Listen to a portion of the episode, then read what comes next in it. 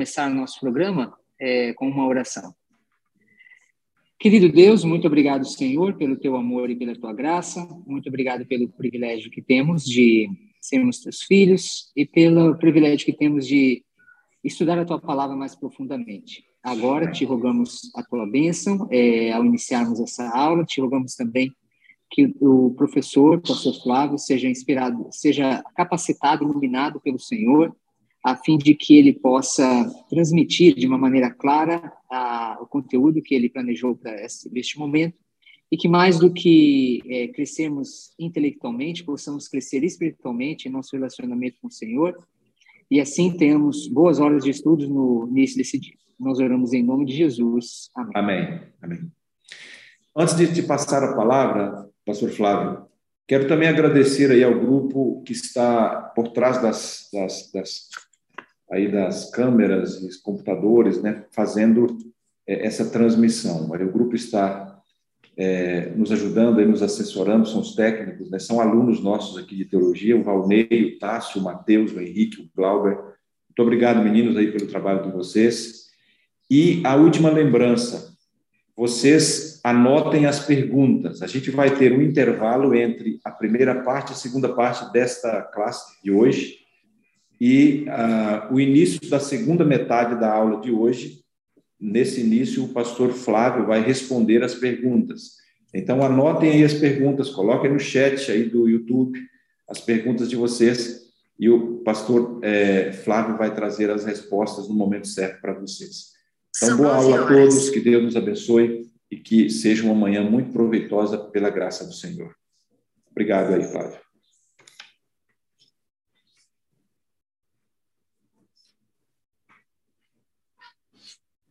Um bom dia para todos. Eu espero que todos estejam bem. É... Nós hoje vamos avançar no nosso, nosso estudo buscar entender um pouquinho mais a respeito da doutrina da salvação. Para mim, é mais uma vez uma alegria. Esse é um tema que é muito importante. Eu creio que nós vamos passar a eternidade estudando ele, então, é, em apenas duas horas, duas horas e pouco, nós não vamos conseguir alcançar tudo a respeito dele, nem temos essa, essa pretensão. Mas nós gostaríamos de estudar um pouco com vocês aqui a respeito da doutrina da salvação, começando pela por uma pequena introdução para que a gente possa entender um pouquinho melhor. Eu gostaria de falar sobre é, como se fazem os estudos. Então veja, é, em várias áreas os estudos eles procuram seguir um método, normalmente um método científico, um método coerente, um método correto, um método lógico mas antes do, do método em si, há a necessidade de se conhecer o que nós chamamos de pressuposições. O que, que são pressuposições? As pressuposições são as ideias é, que nós já temos antes de chegar ao método. São as ideias, as definições é, das quais nós partimos para explicar alguma coisa. Então, por exemplo, se você é, é um geólogo e está ali pesquisando um, um fóssil, se a sua pressuposição é uma pressuposição criacionista, você vai entender aquele fóssil de uma determinada maneira, mesmo fazendo análise exatamente como faz aquele que tem uma pressuposição evolucionista. Se você for analisar por exemplo, a sociedade humana, você pode usar várias perspectivas diferentes. Você pode usar uma perspectiva bíblica, é, entendendo o homem como criação é, de Deus, ou você pode entender a partir de uma série de ciências diferentes. Então, veja, quando é, nós vamos estudar a Bíblia, nós precisamos utilizar as pressuposições corretas. E essas pressuposições, elas devem é, ser encontradas não em qualquer outro lugar que não seja a Bíblia. Então, a própria Bíblia vai trazer essas pressuposições, vai trazer essas afirmações.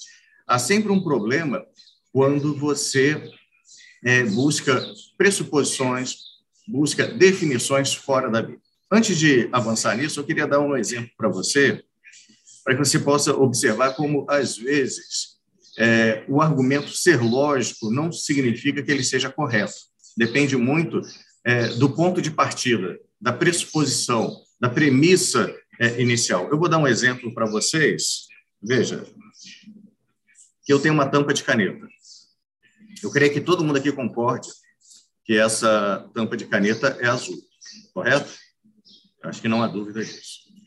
Mas imagine que eu decida que essa cor aqui é branca e não azul. Então, isso aqui, branco. Se essa tampa de caneta é branca, esse apagador é branco. É a lógica. Se isso é a cor branca, essa também é a cor branca. E, consequentemente, essa é uma caneta branca. Então, há uma lógica. Você vê que é a mesma cor em todos os três é, elementos que eu apresentei. Qual que é o problema? O problema é o meu ponto de partida. Isso não é branco, isso é azul. Então, se você não tem a informação inicial que essa cor é azul e não branca, essa argumentação parece fazer sentido. Não sei se ficou bem claro isso. Então, veja, quando você vai estudar a Bíblia, você vai buscar as pressuposições na Bíblia. Qual é a dificuldade que geralmente nós encontramos no estudo da doutrina da salvação? É você buscar pressuposições fora da Bíblia. Por exemplo, vamos olhar aqui alguns aspectos. Deus. Muitas pessoas entendem Deus a partir do que ouviram quando era criança. Por exemplo, é, Deus não gosta de criança que faz isso. Deus castiga. E aí a gente começa a ter é, uma ideia de Deus que não é a ideia de Deus que aparece na Bíblia. Outras pessoas, outros estudiosos, vão buscar a interpretação de Deus a partir da filosofia e entende Deus como aquele motor imóvel, como alguém distante. Outros vão é, buscar é, uma interpretação de Deus a partir da perspectiva de outras religiões. Então, para eu poder entender o plano da salvação, a primeira coisa que eu preciso entender é quem é o autor do plano da salvação. Quem é o Deus que aparece na Bíblia? E a própria Bíblia é que vai nos dar essa informação. Essa informação ela não deve vir de uma outra fonte. Então, vamos para o texto bíblico. O que, que a Bíblia fala a respeito de Deus? Vamos começar com Gênesis 17, verso 3. Nós vamos é, selecionar poucas passagens aqui, só para que a gente possa ter uma compreensão é, do Deus que aparece na Bíblia. Então, Gênesis 17, verso 3. Prostrou-se Abraão, posto em terra, e Deus lhe falou. Veja, a Bíblia ela apresenta um Deus que está em contato conosco, um Deus que fala, um Deus que está é, trazendo informações, um Deus que interage. Não é esse Deus imóvel, aquele Deus distante, mas é um Deus que está próximo. Se nós avançarmos aqui um pouco, Gênesis 25, verso 21, diz o seguinte: é, Isaac orou ao Senhor por sua mulher, porque ela era estéril, e o Senhor lhe ouviu as orações, e Rebeca, sua mulher, concebeu. Então, Deus é um Deus que fala com o ser humano, é um Deus que ouve o ser humano, se nós avançarmos um pouco aqui, em Gênesis 35, verso 9,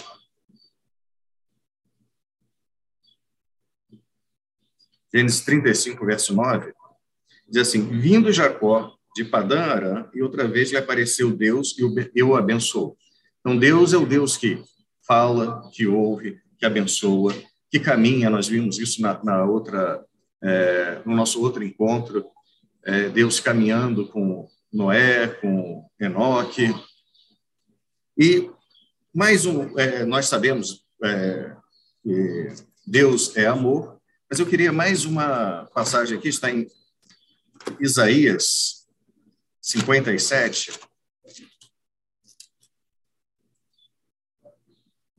Isaías 57, verso 15. Diz assim: Porque assim diz o alto, o sublime, que habita a eternidade, o qual tem o nome de santo. Habito no alto e santo lugar, mas habito também com contrito e abatido de espírito, para vivificar o espírito dos abatidos e vivificar o coração dos contritos. Então, Deus é alguém que habita no alto, mas também habita é, junto conosco. Então, quando nós começamos a olhar a definição de um Deus, é um Deus que está se relacionando, é um Deus que se preocupa com o ser humano, é um Deus que ama ah, ao ser humano. Essa é a definição bíblica. É um Deus que é, que é amor, é um Deus que se preocupa, é um Deus que busca salvar. A prioridade de Deus, o trabalho de Deus é salvar é, o ser humano. Certo?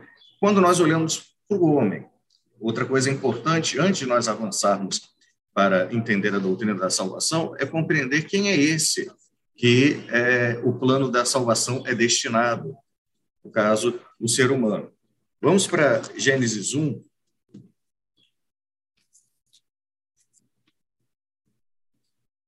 versos 26 a 28,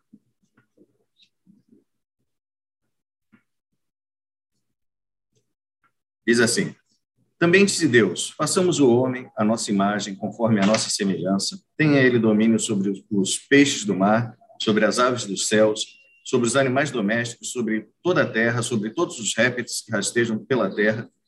Criou Deus, pois, o homem à sua imagem, a imagem de Deus o criou. Homem e mulher os criou. E Deus os abençoou e lhes disse: Sede fecundos, multiplicai-vos, enchei a terra e sujeitai e dominai sobre eh, os peixes do mar, sobre as aves do céu e sobre todo o animal que, que rasteja.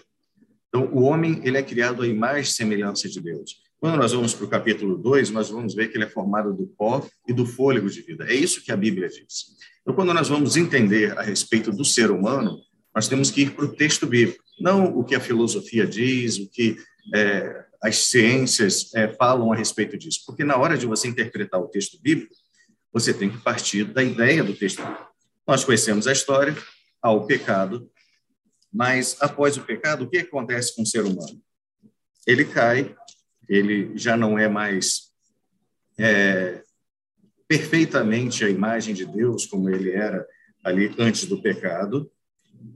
Mas quando nós olhamos em Gênesis 9, e Deus está falando a respeito de, do ser humano após ali é, o dilúvio, Gênesis 9, verso 6, diz assim: Se alguém derramar o sangue do homem, pelo homem se derramar, se derramará o seu, porque Deus fez, o fez segundo a sua imagem. O homem já não era mais a imagem de Deus como era antes do pecado, mas ainda havia algo é, da imagem de Deus no ser humano. Certo? Então, é importante nós entendermos aqui que o ser humano, ele foi criado à imagem de Deus, por entrada do pecado, mas ele ainda tem algo é, da imagem de Deus. Então, é, às vezes alguns têm a, a ideia de que se chama de depravação total, ou seja, que o ser humano não tem condição de fazer nenhuma escolha, isso é, a linha do, do calvinismo vai, vai defender, é, que o ser humano ele não pode, não tem a capacidade de escolher nada. A Bíblia não apresenta o ser humano é, dessa maneira. Você vai ver constantemente Deus é, sugerindo ao ser humano que faça escolhas. Vamos ver aqui um, um exemplo em Deuteronômio 30.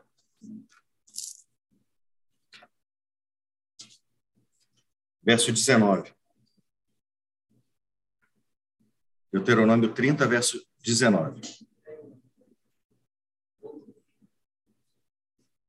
Diz assim: os céus e a terra tomo hoje por testemunhas contra ti, que te propus a vida e a morte, a bênção e a maldição. Escolhe, pois, a vida para que vivas, tu e a tua descendência. Então, quando nós olhamos para o texto bíblico, nós vemos que o homem ele já não é, é tão perfeito quanto era na criação, certo? Mas ele ainda tem condições de escolher. O estado após o pecado, a entrada do pecado, é, é, aparece em diversas passagens. Nós vamos ver apenas algumas aqui. Vamos escolher algumas do Antigo Testamento e outras do Novo Testamento. Vamos para o Salmo 14.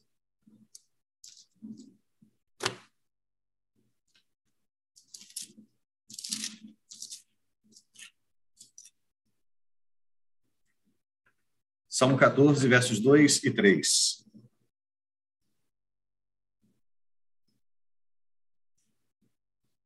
diz assim: Do céu olha o Senhor para os filhos dos homens, para ver se há quem entenda, se há quem busque a Deus. Todos se extraviaram e juntamente se corromperam. Não há quem faça o bem. Não há nenhum sequer. Vamos olhar mais uma aqui do Antigo Testamento, Eclesiastes, capítulo 7.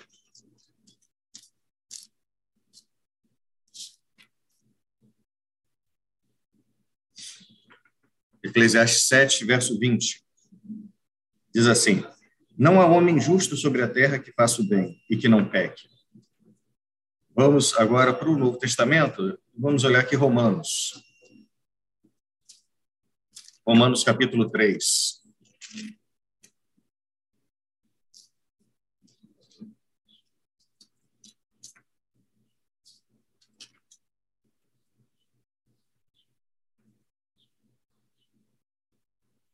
Romanos 3, a partir do verso 9. Inclusive, aqui são citações do próprio Antigo Testamento. Né? É, que se conclui? Temos nós qualquer vantagem? Não, de forma nenhuma, pois já temos demonstrado que todos, tanto judeus quanto gregos, estão debaixo do pecado, como está escrito. Não há justo, nenhum sequer. Não há quem entenda, não há quem busque a Deus. Todos se extraviaram a uma e se fizeram inúteis. Não há quem faça o bem, não há nenhum sequer. E avançando aqui, Romanos, nós temos várias outras passagens, mas eu queria avançar para 1 João, 1 João capítulo 1.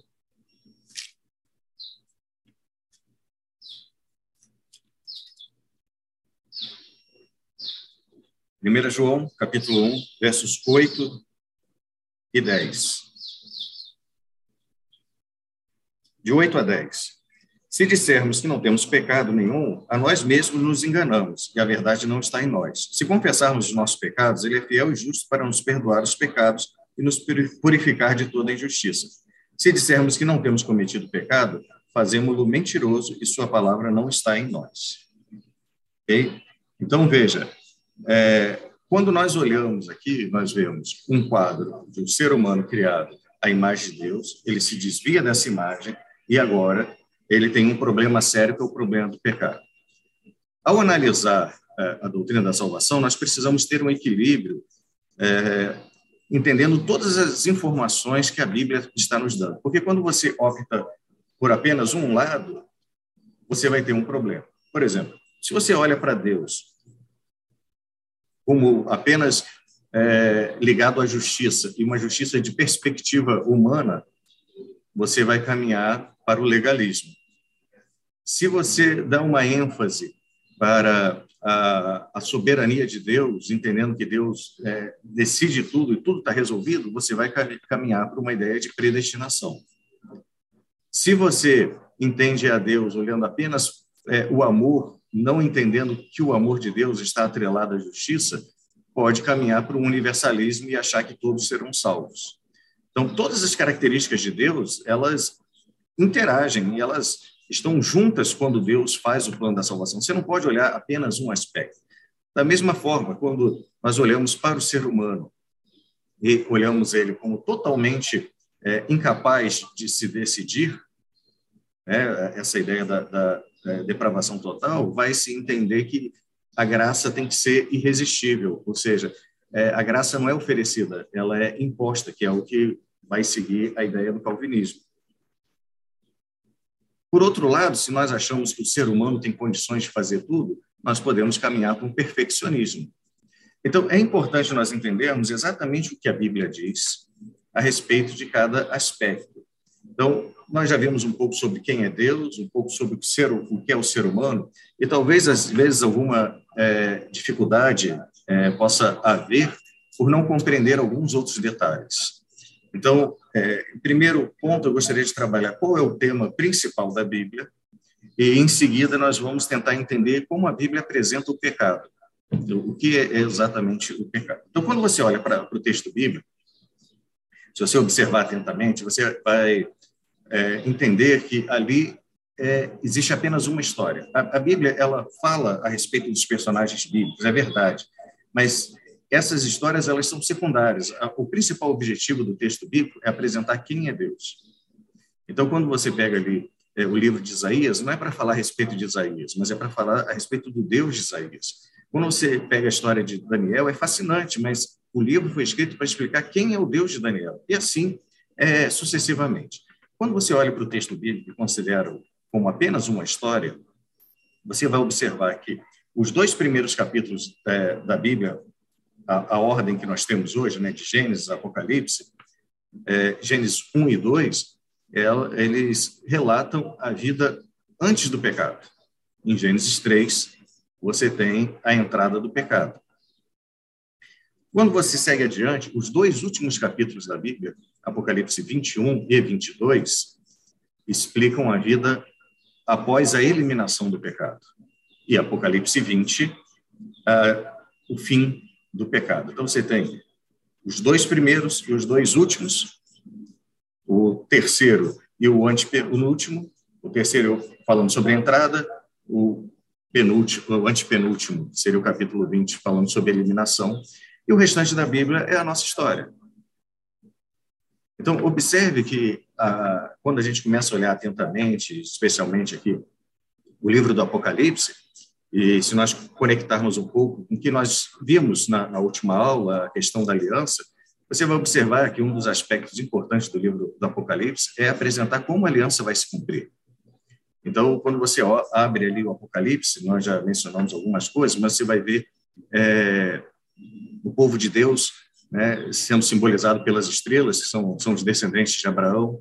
Você vai ver Jesus sendo chamado de o renovo de Davi, ele como o descendente de Davi. Ele é, o título principal dele no Apocalipse é o Cordeiro, ele também é o, o, o sacerdote, há vários é, móveis do santuário aparecendo ali, mostrando como a etapa sinaítica também é, vai se cumprir, é, a importância do sangue da, da, aliança. Então, nós vemos assim cada uma dessas etapas é, se cumprindo claramente no, no, livro do Apocalipse. Mas o que me chama mais atenção é a etapa adâmica. Então, quando você vai lá para Apocalipse 12,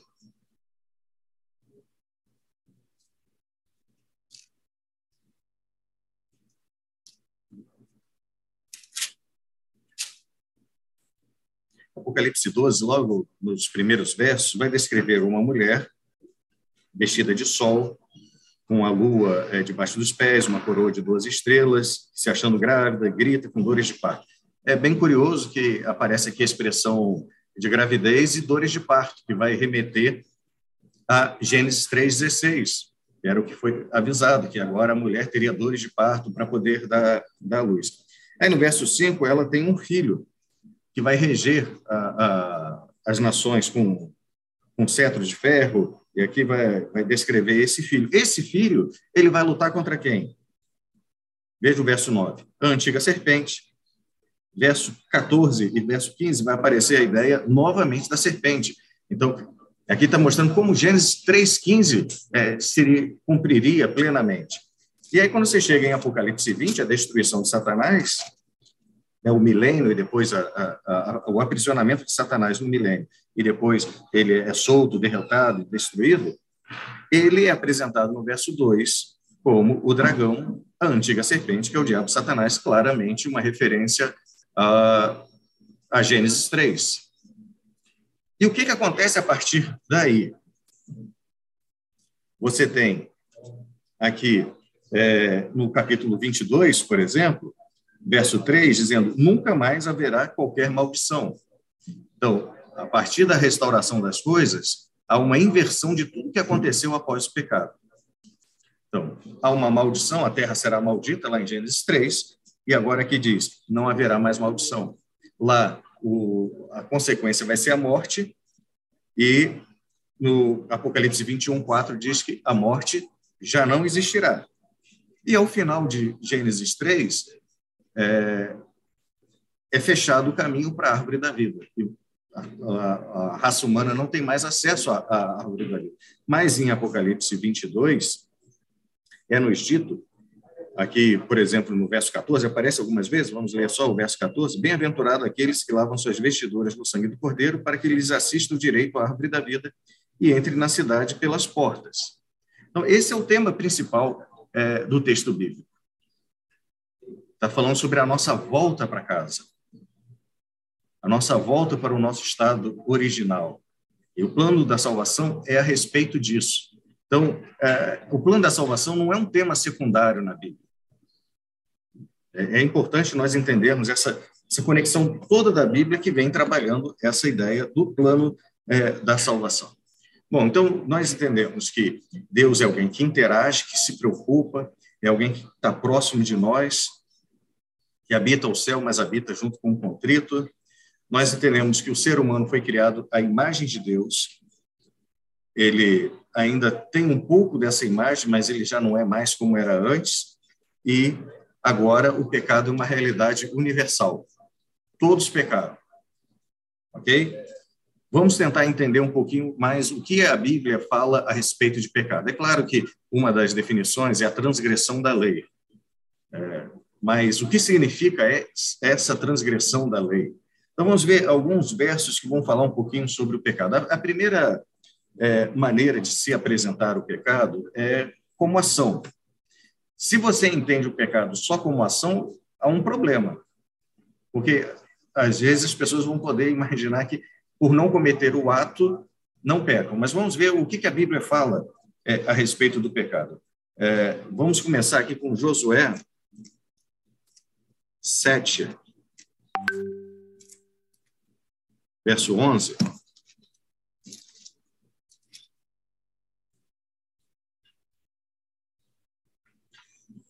Então, Josué 7, verso 11. E a gente vai estar sempre procurando selecionar textos do Antigo e do Novo Testamento para que a gente possa entender que é, esse conhecimento da, da, salvação não é algo novo no, no, Novo Testamento, mas que já aparecia no, no Antigo. Então, é, Josué 7, 11 diz, é, Israel pecou e violaram a minha aliança. Aquilo que eu lhes ordenara, pois tomaram as coisas condenadas, furtaram, dissimularam e até debaixo da sua bagagem puseram. Então, aqui o pecado também, claro, como uma ação. Violaram a aliança, roubaram, esconderam debaixo da bagagem, fizeram uma série de coisas erradas.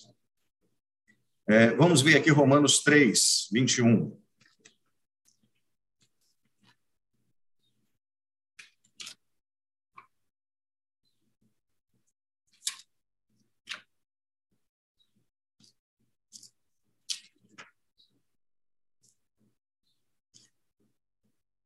Romanos 3, a partir do verso 21.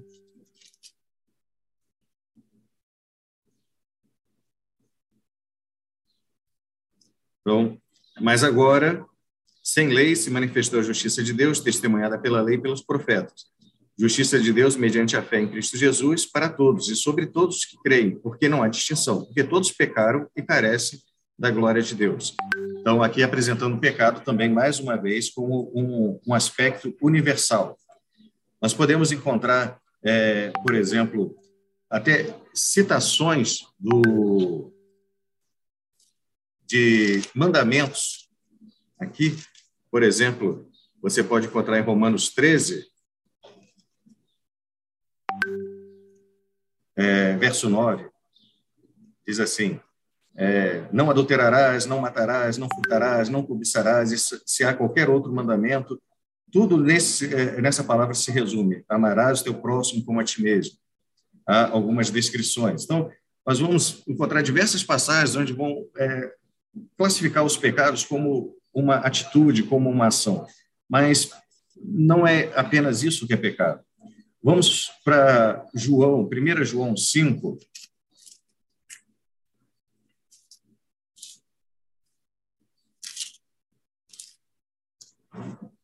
17. 1 João 5,17 diz o seguinte: toda injustiça é pecado, e não há e há pecado não para a morte. Então, qualquer injustiça, toda vez que você comete injustiça, injustiça é pecado. Outra descrição de pecado, é, outra, é, Tiago capítulo 2, verso 9. Se, todavia, fazeis acepção de pessoas, cometeis pecado, sendo arguídos pela lei como transgressores. Então, pecado como ação, as ações que a gente já conhece, pecado como injustiça. e acepção de pessoas também é pecado. O que mais Tiago fala? Tiago, capítulo 4, verso 17. Porque, porquanto, aquele que sabe que deve fazer o bem e não o faz, nisso está pecando. Então, se você sabe que tem que fazer o bem e você não faz o bem, você está pecando. Então, não é apenas deixar de fazer algo. Não é simplesmente não fazer a maldade. Deixar de fazer o bem também é pecado. Não sei se ficou bem claro isso. Às vezes a gente entende que o pecado é, pecado é fazer a maldade, mas deixar de fazer o bem também é, é pecado. Né? E o pecado ele pode alcançar a, a, cada um de nós, mesmo que nós não estamos é, em ação, mas até no pensamento. Veja que Jesus mesmo diz lá em Mateus 5, verso 28. Mateus 5, verso 28. Eu, porém, vos digo: qualquer que olhar para uma mulher com intenção impura no coração, já adulterou com ela. Então, veja que a, a, definição de pecado na Bíblia ela é muito mais ampla do que simplesmente não matar, não furtar. Ela envolve é, o desejo, o pensamento, aquele pensamento acariciado que é, não acontece simplesmente porque não há oportunidade. Tá? É, você vai ver aqui é, o pecado como injustiça, como acepção de pessoas, como não fazer o bem. Okay? É, você vai encontrar é, diversas palavras na Bíblia para pecado, né? Algumas são traduzidas como transgressão, é, outras como iniquidade, e aí há, alguma variação, às vezes no texto hebraico, quando nós traduzimos palavras que têm um sentido de é, rebelião direta contra Deus, é, seria o pecado da mão levantada. Você tem um, uma ideia de um pecado que é o errar o alvo, você comete o pecado, é, mas está lutando para fazer o certo. E tem pecados que a pessoa, mesmo sabendo que, que está errado, ela, ela insiste em, em fazê-lo. Está preocupada simplesmente em é, peca deliberadamente. Ok? Vamos avançando aqui. Além do pecado como ação, como injustiça, como é, acepção, como não fazer o bem, ou através do pensamento, há um outro problema que é apresentado, é o pecado como a depravação do coração. Vamos dar uma olhada em Gênesis 6,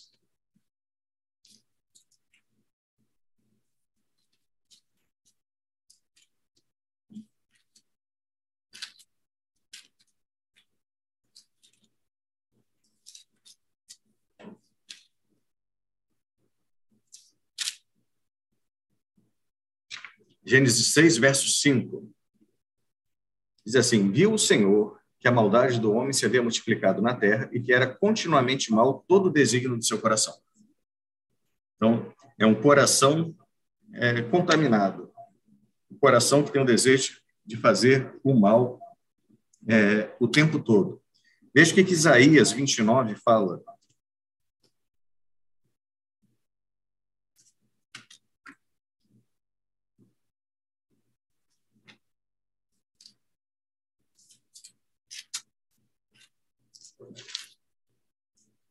Isaías 29, verso 13.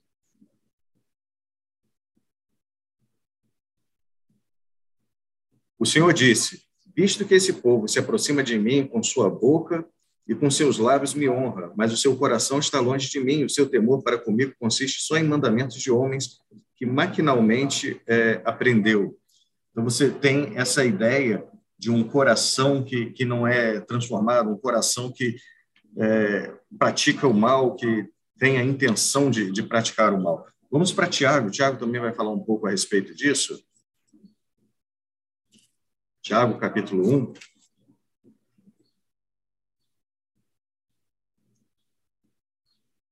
É, verso 14.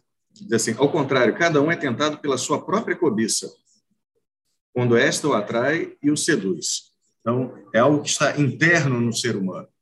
É o, o pecado que é, faz parte do coração humano. Então, você tem a ideia do pecado como uma ação, mas um, um, um, pecado que está inserido no ser humano e um nível ainda mais adiantado, nós poderíamos é, descrever, é o que Paulo apresenta, especialmente em Romanos de 5 a 7, que é o pecado não apenas como um coração é, depravado ou como uma ação, mas como um poder.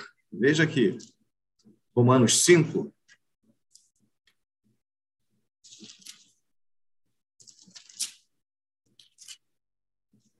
5, verso 21. A fim de que, como o pecado reinou pela morte, assim também reinasse a graça pela justiça para a vida eterna mediante Jesus Cristo, nosso Senhor. Então, o pecado como um poder que, que reina, que controla. Veja aqui em Romanos 6, verso 6, diz assim: Sabendo isso, que foi crucificado com ele o nosso velho homem, para que o corpo do pecado seja destruído e não sirvamos o pecado como escravos. A ideia de o um pecado como como um senhor. Veja que o verso 12: Não reine, portanto, o pecado em vosso corpo mortal, de maneira que obedeçais às suas paixões. É o, pecado como alguém que está é, nos controlando. É o verso 13: Não ofereçais cada um os membros do seu corpo ao pecado como instrumentos de iniquidade, mas oferecei-vos a Deus como é, ressurretos dentre os mortos e os vossos membros a Deus como instrumentos de justiça. Nós podemos observar aqui Paulo falando, por exemplo, é, se nós avançarmos aqui um pouco em Romanos 7, é, Romanos 6 vai descrever todo esse detalhe do pecado como o Senhor em oposição é, a Deus, mas em, em Romanos 7, é, o que que Paulo é, descreve? Vamos ver aqui do verso 14 ao 17. Porque bem sabemos que a lei é espiritual, eu todavia sou carnal, vendido à escravidão do pecado, porque nem mesmo compreendo o meu próprio modo de agir, pois não faço o que prefiro e sim o que detesto. Ora, se faço o que não quero, consinto que a lei é boa. Nesse caso, quem faz isso já não sou eu, mas o pecado que habita em mim. Então, é, Paulo descreve o pecado não apenas como a depravação do coração, não apenas como ação e todos aqueles itens que nós já apresentamos aqui, mas como um poder, um poder que controla, um poder que domina e que faz com que ele cometa pecado. Então, o pecado dele é cometido não só por ele, mas pelo pecado que habita é, nele. Ok? E aí, o capítulo 7 vai descrever mais esses detalhes. Então, é, qual é a solução para o pecado? Nós precisamos de soluções para o pecado para cada uma dessas características, dessas facetas do pecado. Então, quando o pecado é visto como ação, o que é que nós necessitamos? Nós necessitamos do perdão dos nossos pecados, da, da purificação. Nós devemos nos arrepender e buscar esse perdão. Vamos dar uma olhada lá em Atos 2, 38.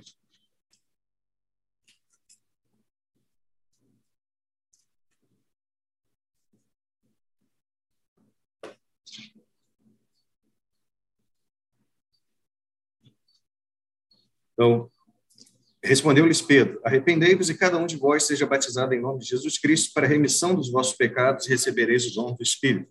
A necessidade da remissão dos pecados, o perdão dos pecados, isso quando nós olhamos o pecado como ação. E quando é, o pecado é visto como depravação do coração, o que nós precisamos é o que o salmista clama lá no Salmo 51. É uma passagem bem conhecida, mas vamos ler Salmo 51, verso 10.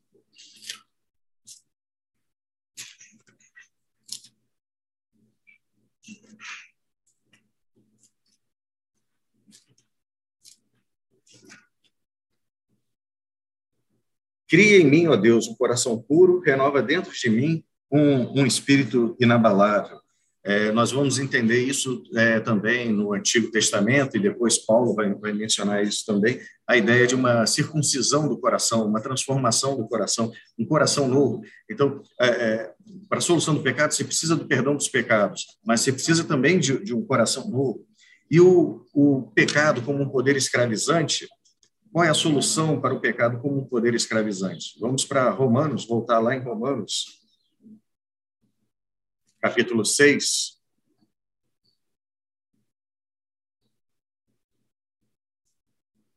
A partir do, do verso 20. Diz assim: Porquanto éreis escravos do pecado, estáveis isentos em relação à justiça. Naquele tempo, que resultado colheste? Somente as coisas de que agora vos envergonhais, porque o fim delas é a morte. Agora, porém, libertados do pecado, transformados em servos de Deus, tendes o fruto para a santificação e, por fim, a vida eterna. Porque o salário do pecado é a morte, mas o dom gratuito de Deus é a vida eterna em Cristo Jesus, nosso Senhor. Então, qual é a solução para o domínio do pecado? Uma mudança de domínio. Quem é que vai exercer essa mudança de domínio? Você deixa de ser escravo do pecado e passa a ser servo de Deus.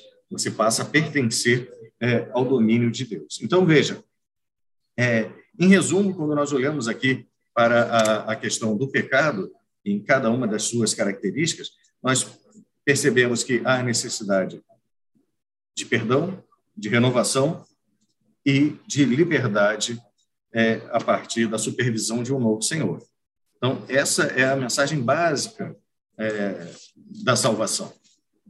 Então, quando nós vamos entender a salvação, é, não é apenas o perdão dos pecados, vai além disso.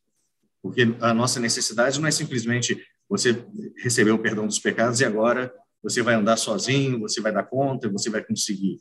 Nós vamos continuar dependendo de Deus o tempo todo. É, o outro aspecto que é importante nós entendermos é, é o que é a justiça de Deus. Então, eu, esse é um outro aspecto que às vezes nós temos uma ideia equivocada. Nós olhamos para a justiça de Deus a partir da justiça humana. E normalmente, quando a gente fala assim, é, que o juízo caia sobre você, a, a ideia que nós temos é de que vai haver um castigo, uma punição. É, nós entendemos que alguém fez justiça ao outro, geralmente essa frase é utilizada para alguém que puniu alguém.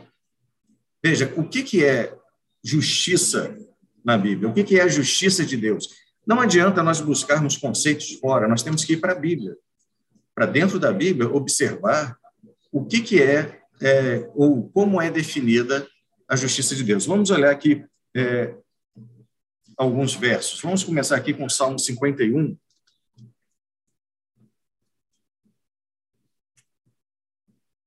Salmo 51, verso 5.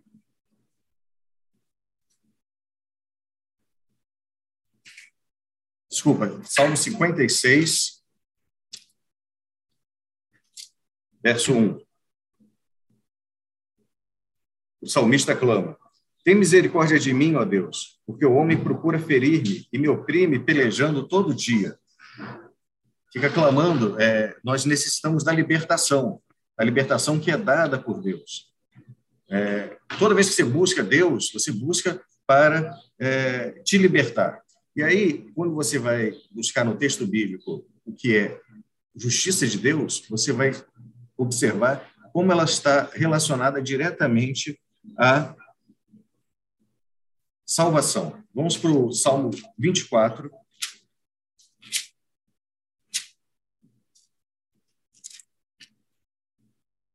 Verso 5.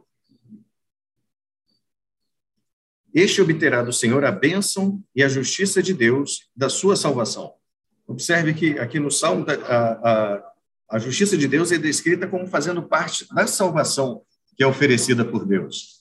Quando nós avançamos um pouquinho mais aqui no, no Salmos, Salmo 31, verso 1, o salmista diz: Em ti, Senhor, me refugio. Não seja eu jamais envergonhado. Livra-me por tua justiça. O clamor é para que a salvação aconteça a partir da justiça é, de Deus. Veja o Salmo 40, verso 10. Não ocultei no coração a tua justiça. Proclamei a tua fidelidade e a tua salvação. Não escondi da grande congregação, e a tua salvação não escondi da grande congregação. Então, veja, aqui o que nós é, chamamos de um paralelismo. No hebraico, isso é comum. É, o paralelismo sinonímico é quando a primeira frase é repetida em outras palavras na segunda frase. Então, quando você olha aqui, não ocultei no coração a justiça, equivale a é, proclamei a tua fidelidade e a tua salvação. Então, é, ele não esconde a justiça, ele proclama a salvação. A, salva a, a justiça que está sendo revelada é a, a salvação. Salmo 51, 14. Livra-me dos crimes de sangue, ó Deus, Deus da minha salvação. A minha língua exaltará a sua justiça. Você vai ver, nós poderíamos passar aqui várias passagens é, mostrando essa conexão que tem da justiça de Deus com é, a salvação. Uma relação íntima entre a justiça de Deus e a salvação que é oferecida por Deus.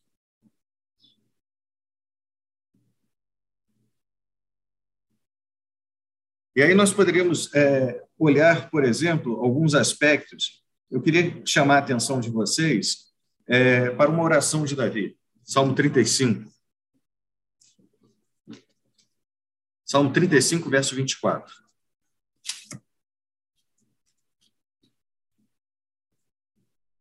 Diz assim: Julga-me, Senhor, meu Deus, segundo a tua justiça. Imagine que qual é a concepção de julgamento que Davi tem aqui quando ele clama a Deus por julgar? Será que nós teremos coragem de chegar para Deus e dizer: Senhor, julga-me, segundo a tua justiça, não permitas que se regozijem contra mim? Davi tem uma compreensão clara que o julgamento de Deus está relacionado com salvação. E é importante nós entendermos isso. Quando você vai lá para Daniel 7 e o tribunal se levanta, é, e são abertos os livros, e, e a, todo o tribunal ali para atacar a ponta pequena, tem o principal objetivo de defender e salvar os santos. Quando você olha para o livro de juízes, na Bíblia, você vai observar que o juiz, uma das principais funções do juiz era salvar. É, o povo estava oprimido pelos filisteus, o povo estava é, é, oprimido pelos amonitas, pelos moabitas. Deus levantava um juiz com que propósito principal? Salvar. O juízo de Deus ele tem muito a ver com salvação. Então, esse é um aspecto importante que nós precisamos entender. Um outro aspecto, é, Salmo 36, já está aqui bem pertinho, verso 5. É, e o verso 6. A tua benignidade, Senhor, chega aos céus e até as nuvens a tua fidelidade. A tua justiça é como as montanhas de Deus. Os teus juízos como um abismo profundo. Tu, Senhor, preservas os homens e os animais. E o verso 10: Continua a tua benignidade aos que te conhecem, a tua justiça aos retos de coração. O salmista associa a benignidade, a bondade, o amor de Deus à justiça. É, a, a, justiça aqui, ela não está separada do amor. A justiça acontece junto com, com o amor. A justiça está atrelada à salvação. É, é importante nós é, observarmos isso de, de uma maneira é, bem clara. É, capítulo 89, Salmo 89, verso 14, faz uma associação da justiça com a graça de Deus. Ele diz: justiça e direito são fundamentos do teu trono. Graça e verdade te precedem.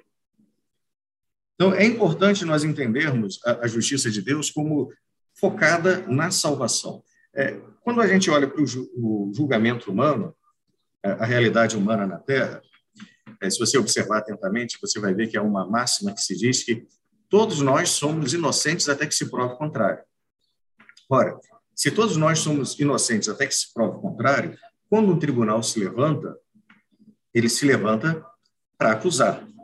E se ele não conseguir provas suficientes, você é declarado inocente.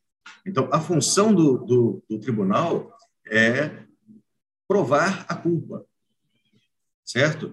É, em alguns momentos ele vai provar a inocência, mas basicamente quem vai para o tribunal é porque há, há, há uma acusação e há algum indício que prove que a pessoa seja culpada. Porque se não houver, todos nós somos inocentes até que se prove o contrário, certo? É, é assim que funciona. Bom, no tribunal de Deus é diferente.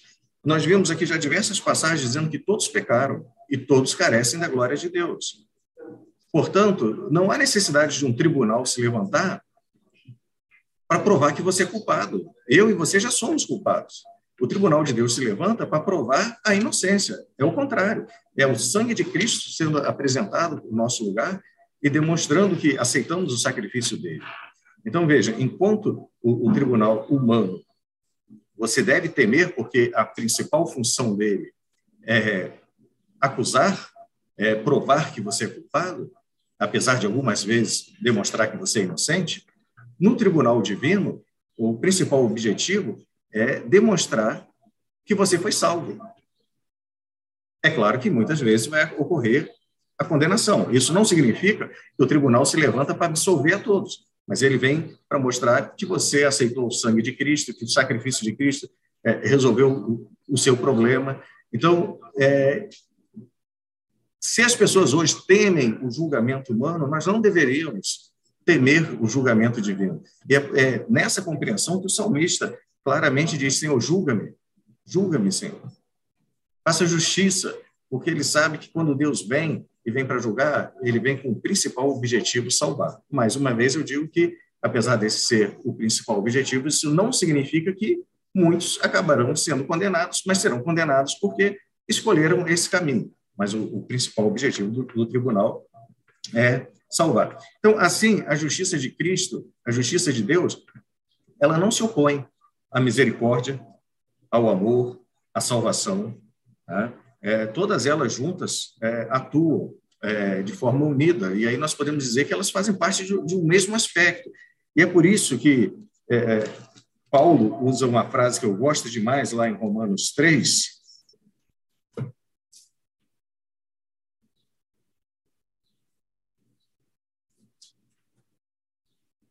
Romanos 3, verso 26.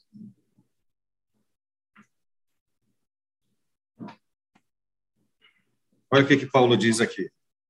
Tendo em vista a manifestação da sua justiça no tempo presente, para ele mesmo ser justo e justificador daqueles que têm fé em Jesus. O que, que Paulo está dizendo aqui com ser justo e justificador? Ele está dizendo que Deus, quando ele te justifica, ele continua sendo justo. Ele não precisa sair da justiça para te justificar. Esse ato de, de justificar o pecador, esse ato de graça, é também um ato de justiça. Porque Deus provê o meio, porque Deus resolve o problema. Não é um ato de justiça porque nós temos mérito. Não é um ato de justiça porque você fez é, por onde alcançar isso. Não. É, é um ato de justiça porque Deus fez tudo que deveria ser feito para poder te salvar. Então, Deus não baixa a norma para salvar. Deus não modifica o combinado para salvar. Ele não ignora a lei para salvar. Deus, enquanto ele está te justificando, ele continua sendo justo. Porque a justiça dele está relacionada com a. A justiça dele está relacionada com a sua misericórdia, com o amor, com a salvação. Bom, vamos dar é, uma uma pequena questão aqui, vamos tentar entrar é, entender um pouquinho o que, é a justificação. Quais são os aspectos que nós podemos ver na, na justificação? Nós pretendemos avançar até isso e, e trabalhar um pouquinho ainda sobre a base da justificação e a recepção da justificação, e depois, então, nós vamos para o intervalo. Certo? Bom, é, Vamos, é, a partir de Paulo, tentar entender um pouquinho da justificação. Já estamos aqui em Romanos. Vamos para Romanos 4, de 1 a 3. O primeiro aspecto da, da justificação. Depois diremos ter alcançado Abraão, nosso pai, segundo a carne. Porque se Abraão foi justificado por obras, tem que se gloriar, porém, é, não diante de Deus. É, porque diz a Escritura, Abraão creu, isso foi-lhe imputado para a justiça. Então, você vê a primeira característica que nós podemos observar aqui é que a justificação ela não se dá apenas pela promessa e não apenas pela fé. É a fé na promessa. E essa fé, ela não tem nenhum mérito, porque essa justiça, ela é imputada, ela é recebida, ela é entregue. É, aqui está deixando bem claro que é uma atribuição de justiça. Não é a sua justiça, é uma justiça que é colocada em você. É a justiça de Deus que é, é colocada é, em você. E você agora, no juízo, vai levar essa justiça que é dada por Deus. Isso aqui não tem nada a ver com méritos. É uma justiça imputada, uma justiça colocada. É uma atribuição de justiça. Mas, além dessa atribuição de justiça que é dada, a justificação também é descrita aqui. Paulo ele vai avançando e ele vai usar agora o exemplo de Davi, nos versos 6 a 8. Ele diz assim: E assim também que Davi declara ser bem-aventurado o homem a quem Deus atribui justiça, independente de obras. Bem-aventurado aqueles cujas iniquidades são perdoadas e cujos pecados são cobertos. Bem-aventurado o homem a quem o Senhor jamais imputará pecado. Então, nós vemos aqui a justificação como um perdão dos pecados, como a eliminação da culpa, né? É, é, o cobrir é, os pecados. Então, nós vemos aqui essa relação clara entre é, o pagamento da, da dívida.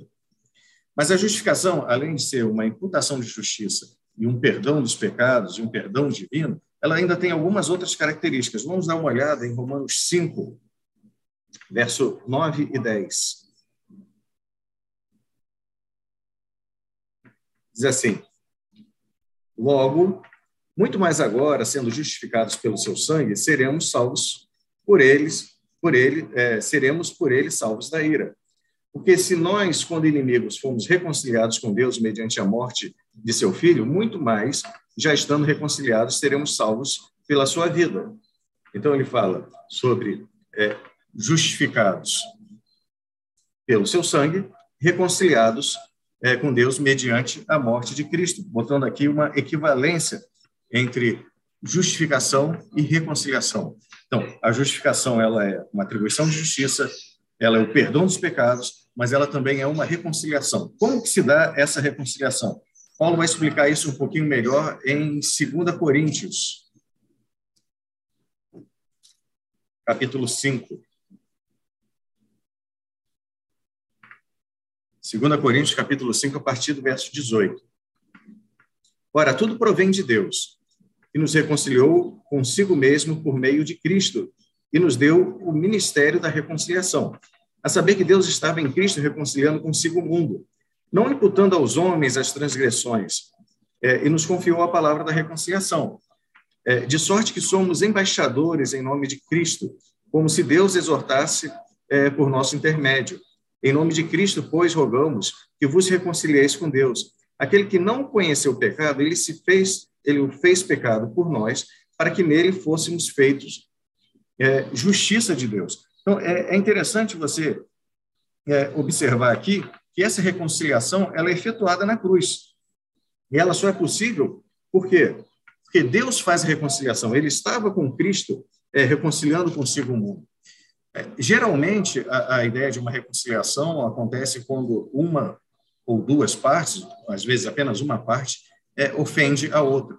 E se espera que essa parte que ofende é, seja aquela que busque a reconciliação.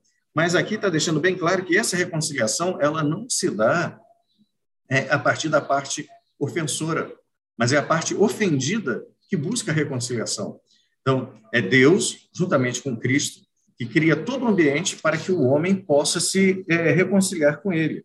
Então, a, a, a, justificação ela não, não está apenas ligada a perdão dos pecados, a, a atribuição de justiça, mas tem a ver com uma reconciliação, né, onde você vai passar a ter é, paz com Deus.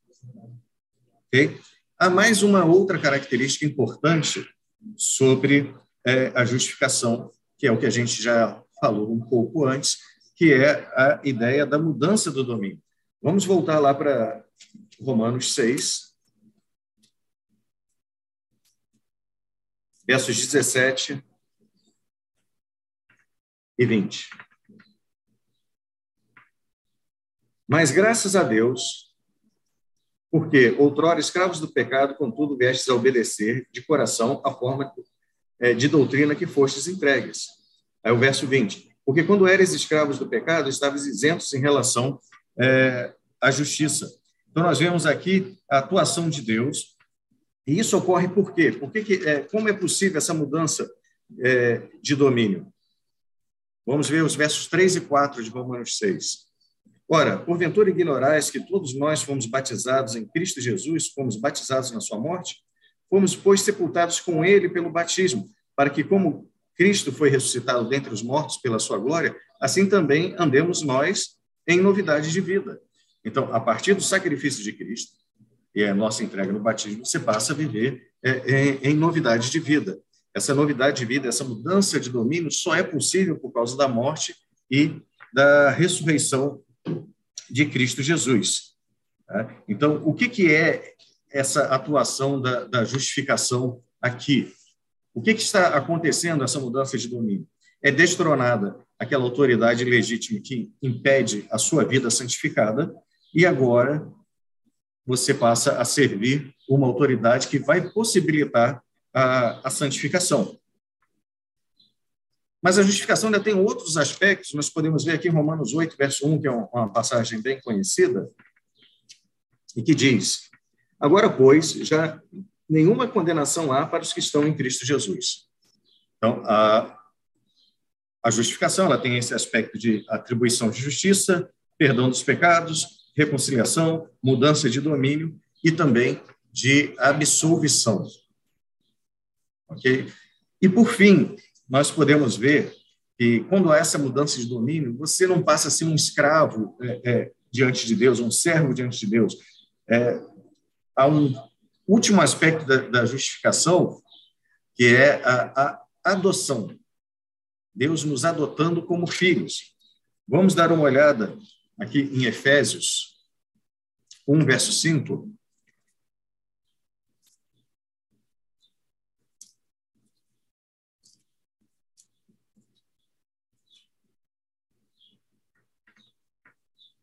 nos predestinou para ele, para a adoção de filhos, por meio de Jesus Cristo, segundo o beneplácito de sua vontade. Ou seja, Deus destinou, predestinou cada um de nós para sermos filhos, mas cada um vai tomar é, a, sua, a sua decisão e, e vai é, escolher.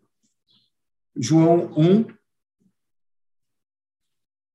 versos 12 e 13.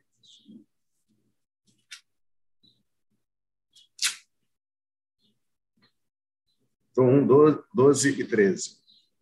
A todos quantos o receberam, deu-lhes o poder de serem filhos de Deus, a saber, aos que creem no seu nome, os quais não nasceram do sangue, nem da vontade da carne, nem da vontade do homem, mas de Deus. E quando a gente volta lá para Romanos, você lembra que é, Romanos 6, é, você deixa de ser escravo do pecado para ser servo de Deus. E depois, em Romanos 8, Paulo amplia essa, essa explicação. E aí nós podemos ver a partir do verso 15. Porque não recebestes o espírito de escravidão para viverdes outra vez atemorizados, mas recebestes o espírito de adoção, baseado no qual clamamos Abba Pai. O próprio Espírito testifica com o nosso espírito que somos filhos de Deus. Ora, se somos filhos, também somos herdeiros, herdeiros de Deus e co-herdeiros com Cristo. Se com ele sofremos, com ele também seremos glorificados. É, a ideia da adoção ela fica assim um pouco mais clara quando a gente entende assim o aspecto do, daquele período, especialmente o império é, do Império Romano. Quando um escravo era adotado por um senhor, ele passava a ter os mesmos direitos que o filho natural. Suas dívidas eram pagas e ele tinha direito à herança e a receber o nome é, daquele pai que o adotava. Ele já não tinha mais é, a culpa ou as dívidas ou a, a, a discriminação de, do que ele era antes. Agora ele se tornava um nobre, agora ele tinha todas as dívidas pagas, agora ele tinha um novo nome e agora ele era herdeiro igual aqueles filhos é, naturais. E é basicamente isso que acontece conosco. Nós, nossas dívidas são pagas, nós passamos a ser herdeiros de Deus e co-herdeiros com Cristo, como diz aqui o, o apóstolo Paulo. Então, nós olhamos a, a, justificação pela fé muito mais do que o, o perdão dos pecados. Ela traz é, a reconciliação, traz a mudança de domínio, traz a absolvição e faz com que nós sejamos é, filhos de Deus. Não apenas alguém que recebeu um perdão, mas alguém que se torna filho e herdeiro de Deus. Qual que é a base da justificação? O que, que a Bíblia nos ensina é, a respeito disso? A base é bem clara. Vamos para Romanos 3.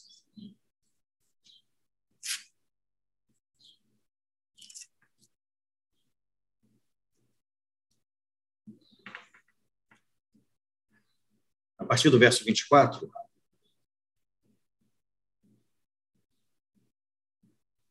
Sendo justificados gratuitamente por sua graça, mediante a redenção que há em Cristo Jesus, a quem propôs no seu sangue, como propiciação mediante a fé, manifestar-se a sua justiça, por ter Deus, eh, na sua tolerância, deixado impunes os pecados anteriormente cometidos. tendo em vista a manifestação da sua justiça no tempo presente, para ele ser justo e justificador daquele que tem a fé é, em Jesus. Então, veja, o que Paulo é, está deixando aqui bem claro é que a justificação ela só tem um caminho, a graça. Até no verso de cima, ele vai dizer: Mas agora, sem lei, se manifestou a justiça de Deus. Ou seja, sem a guarda da lei, não é a partir da lei que, que a justiça é revelada. A, a lei é importante, mas ela tem uma outra função. E na, na, segunda parte, a gente vai trabalhar um pouco da relação da lei com a graça e da, da fé com as obras, que são coisas importantes, mas que cada um deve estar é, no, no seu devido lugar. Mas o que nós é, vemos aqui de maneira bem clara é que nós devemos ser justificados gratuitamente pela graça de Deus. É apenas a graça que possibilita a, a salvação. Isso fica mais claro ainda aqui em Romanos 1, versos 16 e 17, diz o seguinte: Pois não me envergonho do evangelho, porque é o poder de Deus para a salvação de todo aquele que crê, primeiro do judeu e também do grego. Visto que a justiça de Deus se revela no evangelho de fé em fé, como está escrito, o justo viverá pela fé. Certo? Então, o poder de Deus para salvar está no evangelho, ou seja, no sacrifício de Cristo, na morte de Cristo, a, a justiça, ela não depende é, de obras da lei, ela depende da graça de Cristo. A salvação vem a partir da graça. Quando diz que Cristo, é, vamos ver aqui em Romanos 8, verso 3.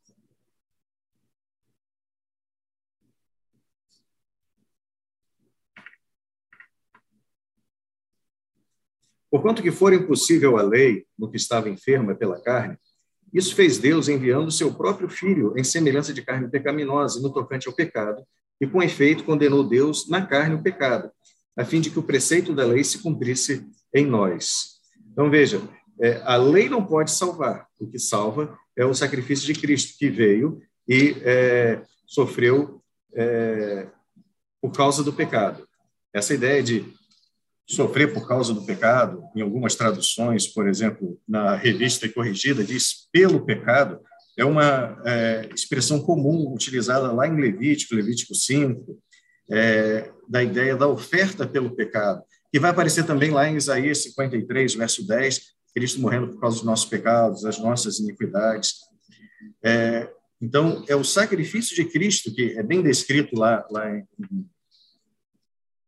em Levítico e depois em, em é, Isaías 53, que resolve o problema do pecado. É, Pedro observa isso claramente. Eu gostaria de que nós pudéssemos né, observar isso a partir de 1 Pedro, e você vai ver como é, 1 Pedro usa Isaías 53 para descrever é, o sacrifício de Cristo e o resultado desse sacrifício. Então, vamos ver o verso 22. É, eu vou tentar é, ler Pedro e Isaías 53 simultaneamente para que a gente possa fazer as conexões. Então, verso 22 de 1 Pedro, verso 2. O qual não cometeu pecado, nem dolo algum se achou em sua boca. Vamos para Isaías 53, verso 9. Mas mantenha é, 2 Pedro aí, que a gente vai voltar para 2 Pedro, capítulo 2.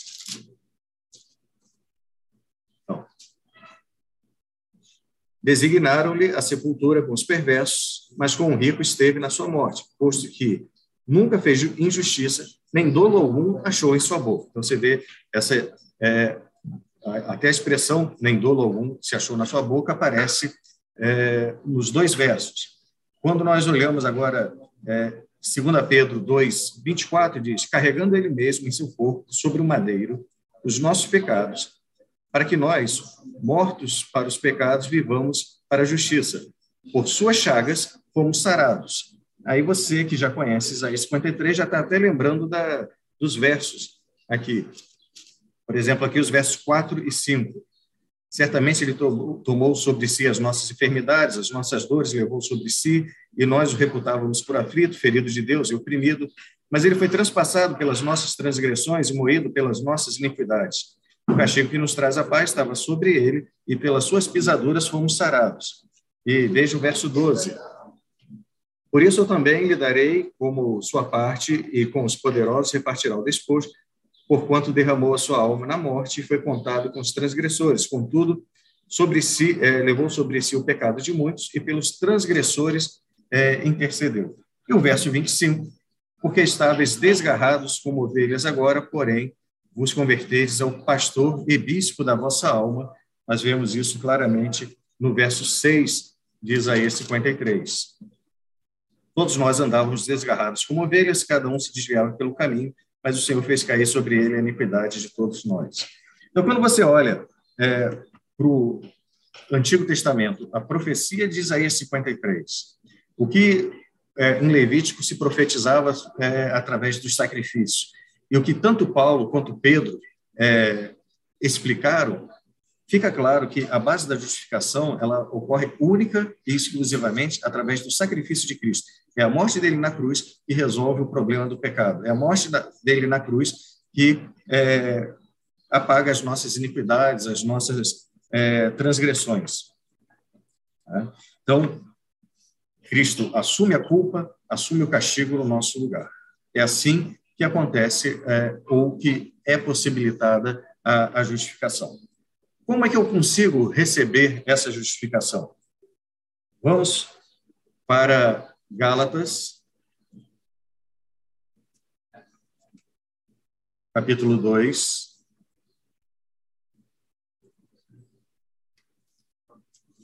Verso 21.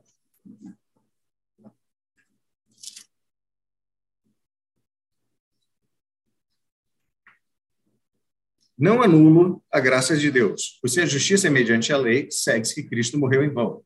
É bem claro, a justiça é pela graça pelo sacrifício de Cristo e não pela lei. Tá? Vamos para Romanos 3, verso 22.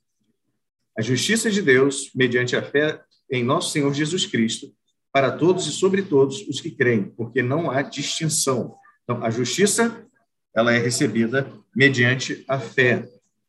Verso 30. Visto que Deus é um só, o qual justificará por fé o circunciso e, mediante a fé, o incircunciso. Quando você começa a olhar o texto bíblico, você vai encontrar várias vezes a expressão pela fé, é, mediante a fé, por meio da fé. A única coisa que você não vai encontrar é por causa da fé. Por quê? Porque a fé não causa a salvação, a fé apenas recebe, a salvação é pela graça. Então, talvez o mais correto seria nós dizermos a justificação pela graça. A fé é apenas um meio que nós recebemos a graça. Então, nem a nossa fé ela pode é, conceder algum mérito. Entende? A fé é apenas um meio para receber a graça de Deus. Nós somos justificados pela graça por meio da fé, ou mediante a fé. Nunca por causa da fé e muito menos por causa é, das obras. Ah, o texto bíblico ele espera e ele clama e ele sugere, ele é, nos convida em primeiro lugar, a nos arrependermos. Nós temos que ter é, o arrependimento para poder receber a, a, graça de Deus. Nos reconhecermos como, como pecadores. Então, o primeiro passo é esse. Veja que é, Salmo 51,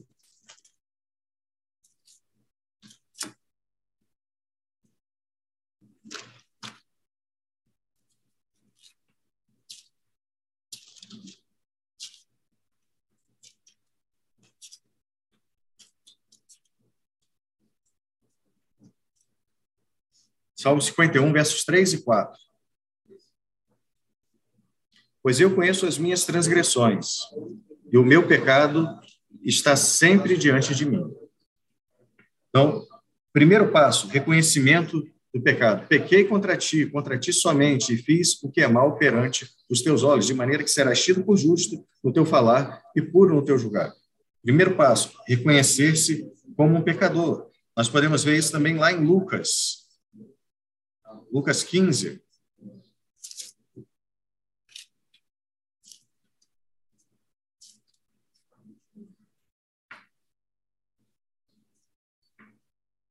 Versos 18 e 19. Levantar-me-ei, irei ter com meu pai. E lhe direi: Pai, pequei contra o céu e diante de ti. Já não sou digno de ser chamado seu filho. Trata-me como um dos trabalhadores. Então, a primeira coisa é você se reconhecer como pecador, para poder buscar o, o, o arrependimento.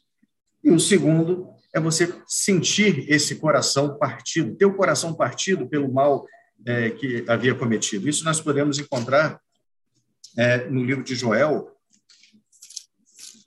capítulo 2,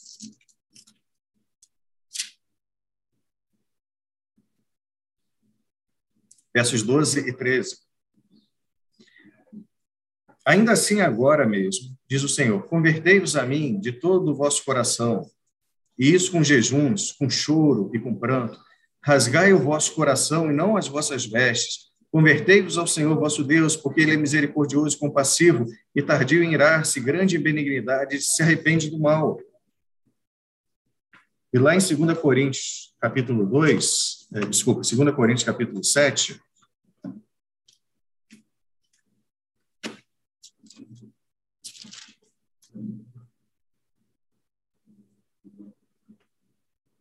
Vamos ver o verso 10. Diz assim: Porque a tristeza, segundo Deus, produz arrependimento para a salvação, que a ninguém traz pesar, mas a tristeza do mundo produz morte. Então, essa importância dessa, dessa tristeza é, diante de Deus que vai produzir é, o arrependimento e esse arrependimento para a salvação. É, quando você se arrepende, é, se espera uma mudança uma novidade de vida, um reconhecimento, um se afastar do pecado. Nós podemos ver diversas passagens, vou ler apenas uma aqui, Atos capítulo 9, verso 35.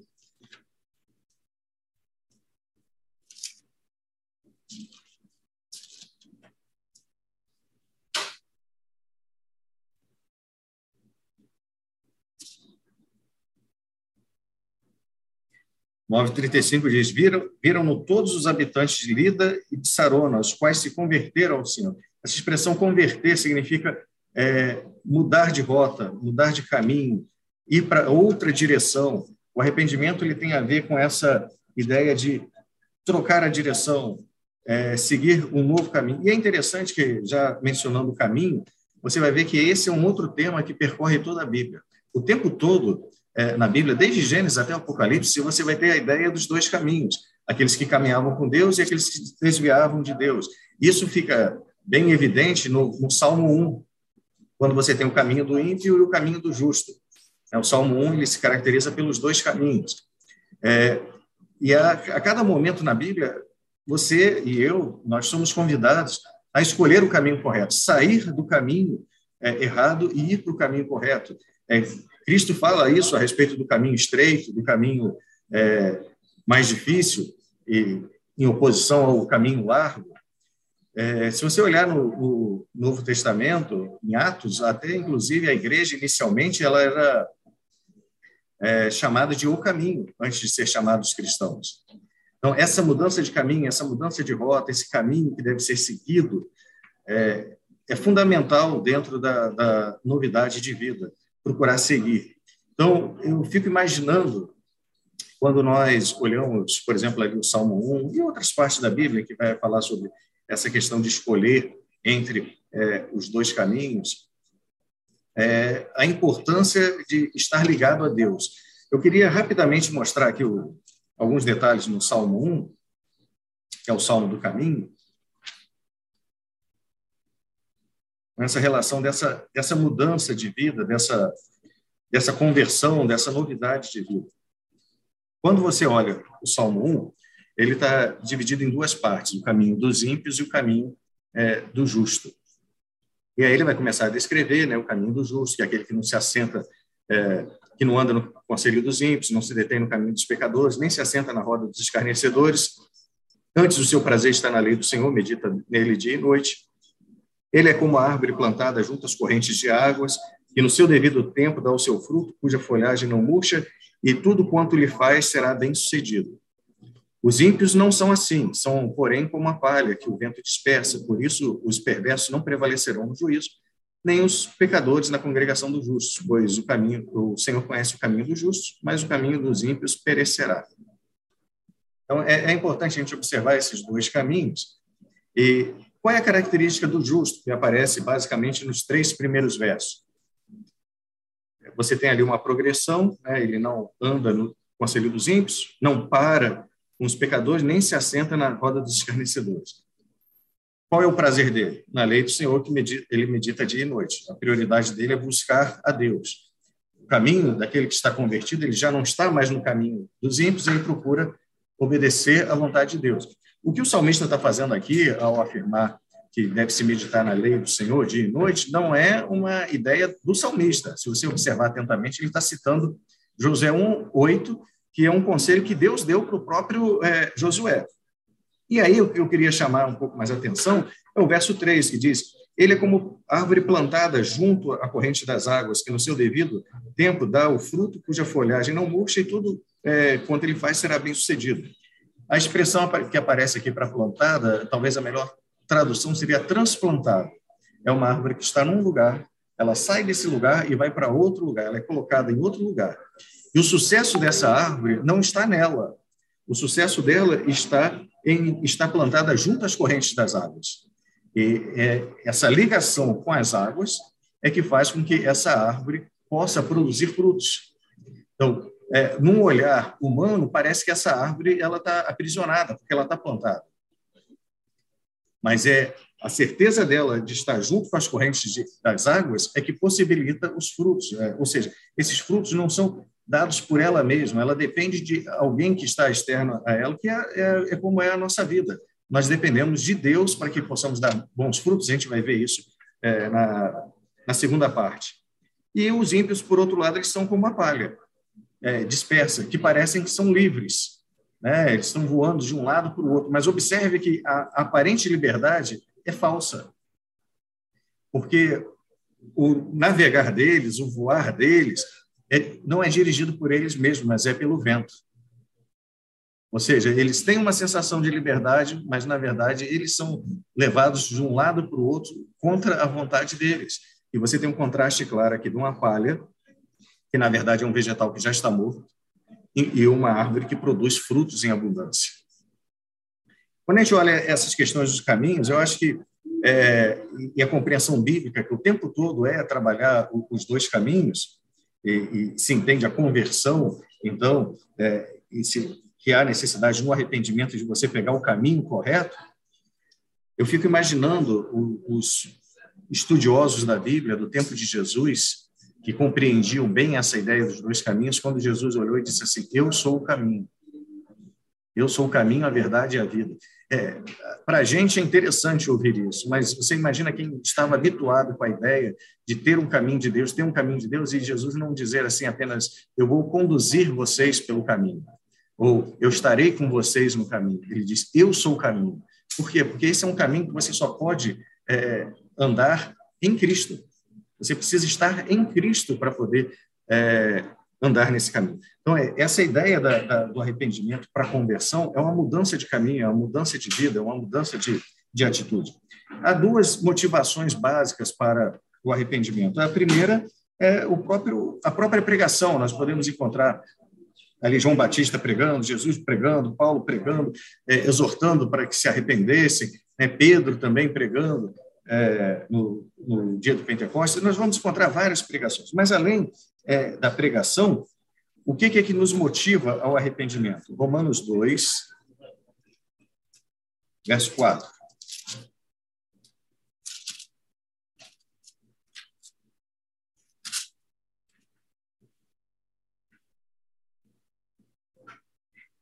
O que é que nos conduz ao arrependimento?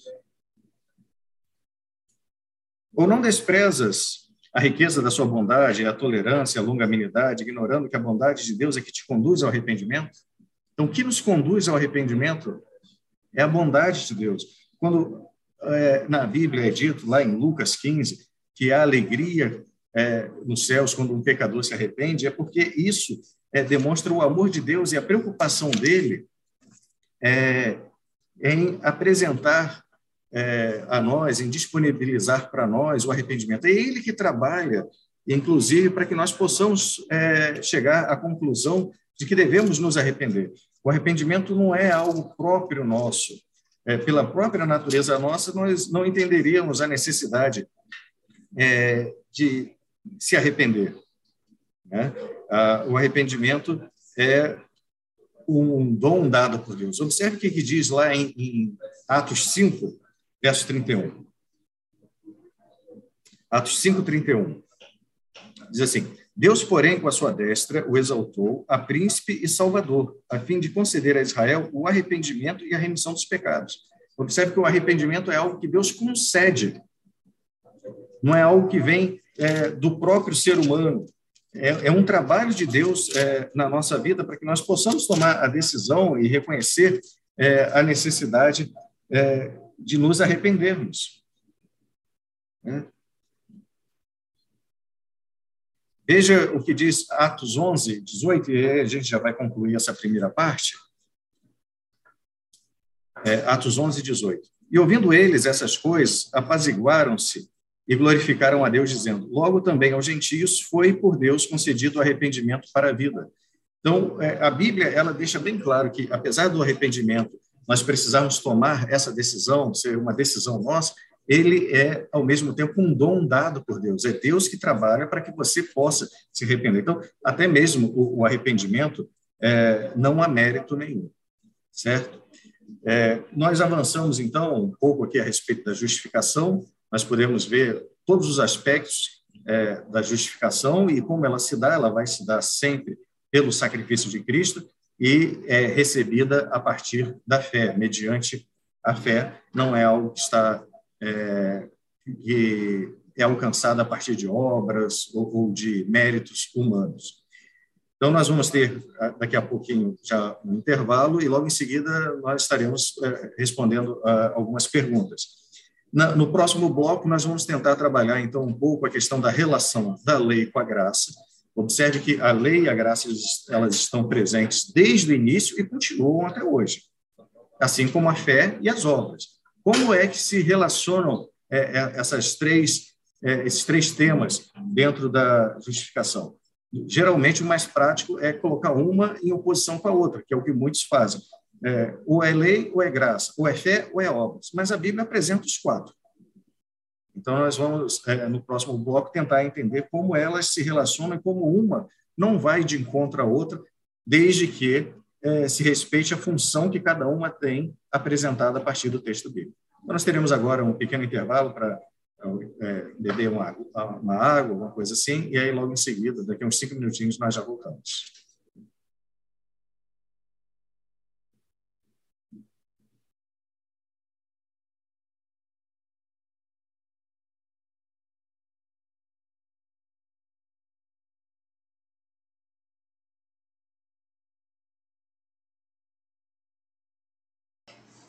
lepas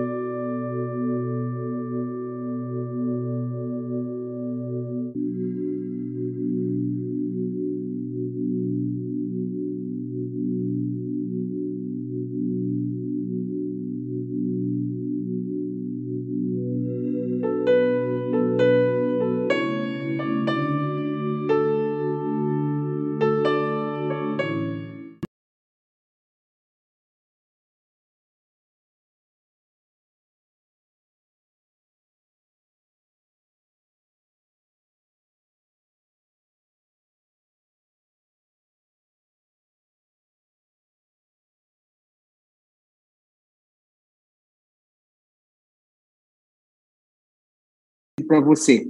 A gente tem aqui, então, um breve momento, antes do pastor Flávio é, começar a segunda parte da, da aula dele, de perguntas e respostas. Nós selecionamos aqui algumas dessas perguntas.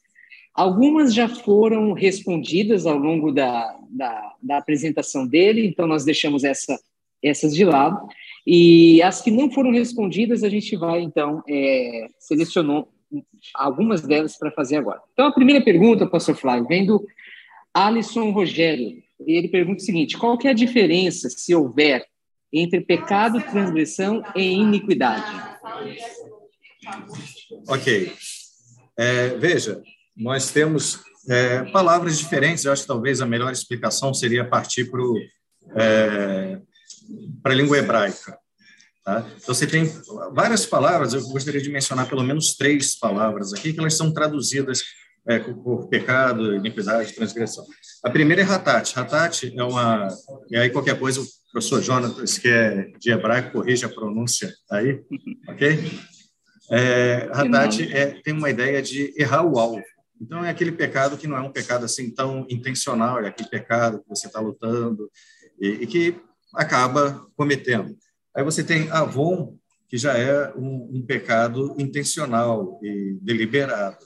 E você tem Pechá, que tem uma ideia de uma violação é, deliberada, uma rebelião, uma oposição. Então, é, no, no, grego também você vai ter outras palavras para o pecado, mas basicamente seriam é, esses três, é, essas três características. Uma é um pecado que é você acaba cometendo, não tinha intenção, você acaba errando o alvo. Uma você tem intenção e a outra você está plenamente em oposição a Deus. Você faz de propósito e com orgulho.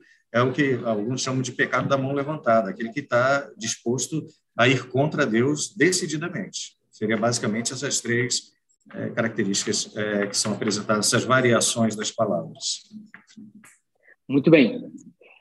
Muito bem. É, vamos para a segunda pergunta. Acho que ficou claro aí a diferença entre essas palavras. É, Luzinaldo Amorim, ele está perguntando o seguinte: como é visto a perfe... como a perfeição pode ser, a perfeição e a santificação podem ser vista, vistas no processo da salvação? Como esses ah, dois então, conceitos se relacionam? É, veja, eu, eu só pediria, nesse caso, se for possível, para que eu possa é, responder durante é, o próximo momento. A gente vai estar trabalhando a questão é, da santificação e da perfeição, a relação das duas, explicando um pouco o que é santificação e qual é a perfeição que Deus espera de nós. Então, eu poderia responder agora, mas eu acho que levaria algum tempo, e na própria é, explicação sobre a relação da lei e da graça, a gente vai tocar nesse assunto, aí, se fosse possível, é, na própria apresentação. E aí, se não ficar claro, pode fazer a pergunta novamente para ficar um pouco mais claro. Mas é, em relação à perfeição, a gente vai ver um verso bem interessante em Filipenses que eu imagino que ajude a, a entender um pouco essa questão e entender também a, a, perfeição a partir do conceito hebraico e não do conceito é, grego de perfeição. Ótimo. Muito bem. Assim, com certeza, a gente ganha, ganha tempo aqui na nossa na nossa aula. É, então, o próximo também é do Luzinaldo Amorim, né? E o, a pergunta dele é a seguinte: é, é possível que um suicida seja salvo? Essa é uma dúvida aí frequente, né? Que as pessoas têm. Qual é a sua opinião aí, Pastor Flávio? Veja, é, não há nada assim muito claro a respeito disso. A única coisa que a gente tem a certeza é que lá em Hebreus 11, é, Sansão está na galeria da fé. Então, veja, é, nós sabemos que é, Sansão provocou sua própria morte e é, está na galeria da fé como um herói da fé. Você não vê assim um, um algo negativo é, a respeito dele, ali, apesar dele ter tido altos e baixos na vida dele, na galeria da fé ele aparece. Então, é, é a informação que a gente tem.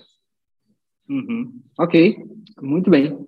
É, a penúltima pergunta aqui da, desse momento vem, eu, eu espero estar pronunciando corretamente, mas eu leio aqui Iamelucel. É, a pergunta é a seguinte: quando a porta da graça fechar, quem está salvo, está salvo, e quem está perdido, está perdido. Então, ela pergunta com base nisso: haverá um momento que o homem, né, a humanidade, a igreja, não vai mais pecar por conta da salvação que já está assegurada? Então, como funciona aí a salvação depois do fechamento da porta graça? Olha, veja, é, nós não temos assim muitos detalhes. O que nós sabemos é que é, será fechada a porta da graça e aí o justo continue sendo justo, o ímpio continue sendo ímpio. É, como vai se dar? Nós precisamos entender que nesse período do fechamento da porta da graça até a volta de Cristo ainda não aconteceu a glorificação. Nós ainda temos lutas, ainda temos dificuldades. E quando nós lemos ali o capítulo do grande conflito que fala sobre a angústia de Jacó, você vai ver que é, alguns ainda vão estar preocupados se é, já confessaram os seus pecados ou não, se fizeram tudo o que deveria ser feito, que vai ser aquele processo da angústia. Então, é, é difícil a gente dizer é, se não vai haver pecado como ato, né? mas a, a, o coração, a luta, isso vai permanecer até a glorificação, pelo que nós é, entendemos. Agora, é, o fato de ser salvo não, não, quer dizer, e aí já entrando um pouco na questão da, da perfeição, né? É, o fato de ser salvo não significa que você não vai pecar mais. É, isso daí vai acontecer a partir da glorificação e da transformação completa. Então, é, é difícil a gente é, emitir uma opinião aqui precisa é, a respeito desse assunto, porque tudo que, que está para frente, que não está, pelo menos a meu ver, tão claro, é quando a gente afirma vai ser assim, vai ser assado, é, é um pouco de especulação. Então, o que nós sabemos é que, após o fechamento da porta da graça, os que forem fiéis a Deus e tomar a decisão ao lado deles serão salvos. E o que nós sabemos é que depois da glorificação e, e, e no milênio, na nova terra, não haverá mais pecado. Então, nesse interim, é, o que nós sabemos é que eles estão, é, já estão salvos. Então, se ocorrer alguma coisa, eu não posso afirmar o que vai acontecer, com certeza isso não vai modificar é, a, a salvação deles. Então, é difícil a gente é, afirmar que é assim, que é aquilo, se você não tem todos o, o, os detalhes. Pelo menos eu ainda não, não analisei com, com tanta atenção alguma informação que traga é, os detalhes precisos disso.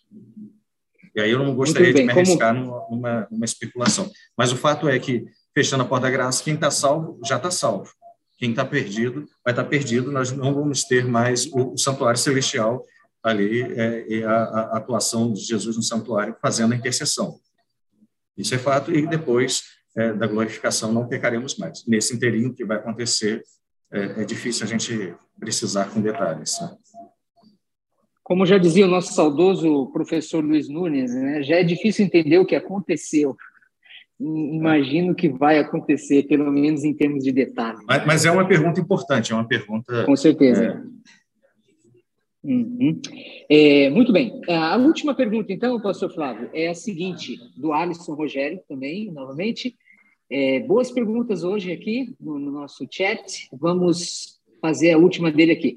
Como entender corretamente 1 Pedro 4, verso 18?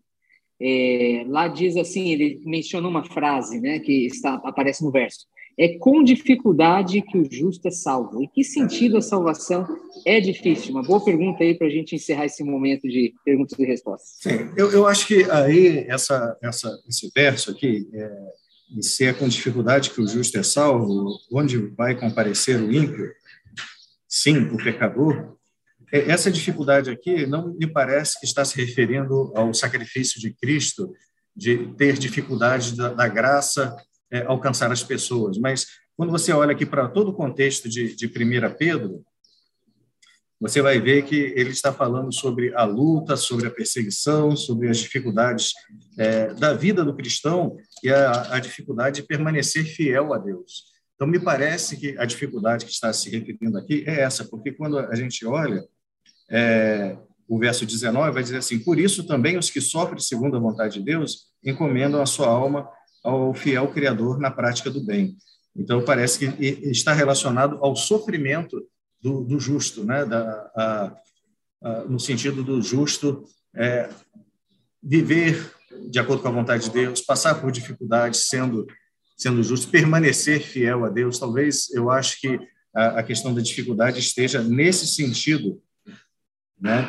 É, e aí, quando a gente olha os versos antes, é, por exemplo, aqui no verso 12, né? Amados, não estranhei o fogo ardente, é, estranheis o fogo ardente que surge no meio de vós, destinado a provar-vos. É como se alguma coisa extraordinária vos estivesse acontecendo. Pelo contrário, alegrai-vos na medida que sois for participante dos sofrimentos de Cristo, para que também na revelação da sua glória vos alegreis. É, se pelo nome de Cristo sois injuriados, bem-aventurados sois, porque é, sobre vós repousa o Espírito da glória de Deus. Não sofra, porém, nenhum de vós como assassino, ladrão, malfeitor. Então, é, é, mas sofrer como cristão, não se envergonhe disso, no verso 16. Então, é, todo o contexto aqui está apontando para o sofrimento cristão, a, a luta que é ser um cristão. Então, me parece e quando ele fala aqui sobre a dificuldade do justo ser salvo, é, está relacionado a esse sofrimento que o justo passa. E, é, através da graça de Cristo, ele permanece fiel. Me parece que é essa a, a, o ponto de vista de Pedro aqui. Muito bem. Muito obrigado pelas perguntas. O pessoal que colocou no chat lá as perguntas. As perguntas muito boas hoje. E muito obrigado, pastor Flávio, aí, que é, precisamente respondeu aí todas elas. É, vamos agora ao segundo momento das, da, da, aula do pastor Flávio. No final, eu retorno com os últimos recados do nosso encontro de hoje, tá bom? Com informações importantes aí para o segmento do nosso curso. Pastor, Deus te abençoe aí. Um bom restante de aula. Bom, voltando aqui, eu sei que às vezes é, é, é, o nosso desejo é ter aquela resposta pronta, resposta exata, mas eu particularmente prefiro é, às vezes, responder dessa maneira do que é, dar uma resposta e, de repente, não ser exatamente o que, que deveria ser. Eu acho que a, a prudência no, no, no, estudo bíblico é importante, não há dificuldade nenhuma em dizermos que não temos certeza de exatamente o que é. Né? Bom, vamos seguir aqui, é, analisando um pouco agora a questão da lei e da graça. Há, há sempre uma discussão sobre lei e graça. Né? É, antes estava na lei, agora estava na graça, como se o Antigo Testamento era da lei, o Novo Testamento da graça. Mas quando você observa o texto bíblico atentamente, a lei permanece no Novo Testamento e a graça já estava presente. Alguns versos que parecem é, dificultar um pouco esse tipo de pensamento. Por exemplo, vamos para João, capítulo 1,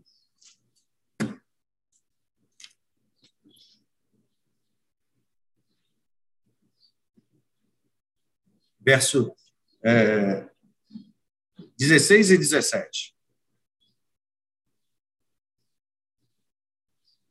Porque todos nós temos recebido da sua plenitude graça sobre graça, porque a lei foi dada por intermédio de Moisés, a graça e a verdade vieram por meio de Jesus Cristo. Ok? Então você tem é, aqui a lei e a graça. A lei dada por Moisés, a graça por meio de Jesus Cristo. Então, quem lê isso aqui é, rapidamente, parece é, haver uma contradição entre lei e graça. A lei é do tempo de Moisés, a graça é, veio por Jesus. Então, até Moisés é lei, depois de Jesus é, é graça. Mas não é isso que, que João é, está explicando. Se você continuar vendo, a, a, o próprio, a própria discussão aqui você vai ver que Jesus é descrito por João Batista a partir da lei. Veja aqui o verso 29. É, no dia seguinte, viu João a Jesus, que vinha para ele e disse: Eis o Cordeiro de Deus que tira o pecado do mundo. Uma linguagem claramente associada ao santuário. E no verso 36, e vendo Jesus passar, diz: Eis o Cordeiro de Deus. Quando é, Natanael né, está ali conversando com Filipe, é, o que que Filipe diz para Natanael? No verso 45. Diz assim: Filipe encontrou a Natanael e disse: Achamos aquele de quem Moisés escreveu na lei e a quem se referiram os profetas, Jesus, o Nazareno, filho de José. Então, observe que aqui não há uma oposição de lei e graça. A graça se dá pelo cordeiro que foi profetizado na lei.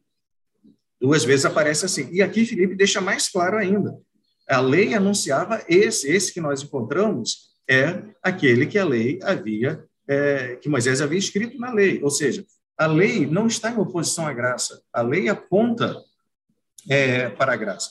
Qual é o desafio? O desafio é que às vezes as pessoas colocam a lei como é, meio de salvação. E aí a gente tem um problema. Se você observar, é, talvez as maiores dificuldades não é a discussão entre lei é, e graça, ou lei ou fé e obras. O problema é quando a gente pega um desses termos e coloca numa posição que não é a dele. Então, volto a dizer, se lembra lá no início que a gente está falando sobre a definição de Deus, do homem, do pecado? A mesma coisa. A lei tem uma função. Dentro da função dela, ela é perfeita. Se você coloca ela em outra função, aí ela já não está sendo mais útil. É bem é, curioso que quando há, há uma descrição sobre a, a importância da lei, você deve é, usar a lei de maneira legítima, de maneira é, correta. E, mas, infelizmente, às vezes as pessoas usam a lei é, de maneira equivocada, não da forma correta, e usam a lei para é, como meio de salvação. E a lei nunca foi meio de salvação, nem no Antigo, nem no Novo Testamento. Agora, esse uso errado da lei, é, esse uso errado não acontece apenas com a lei, com a graça também acontece o uso errado. Quer ver? Vamos dar uma olhada lá em Romanos 6.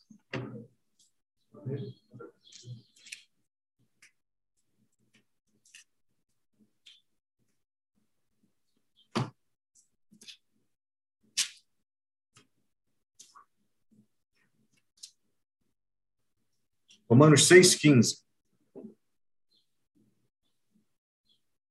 E daí? Havemos de pecar porque não estamos debaixo da lei, sim da graça?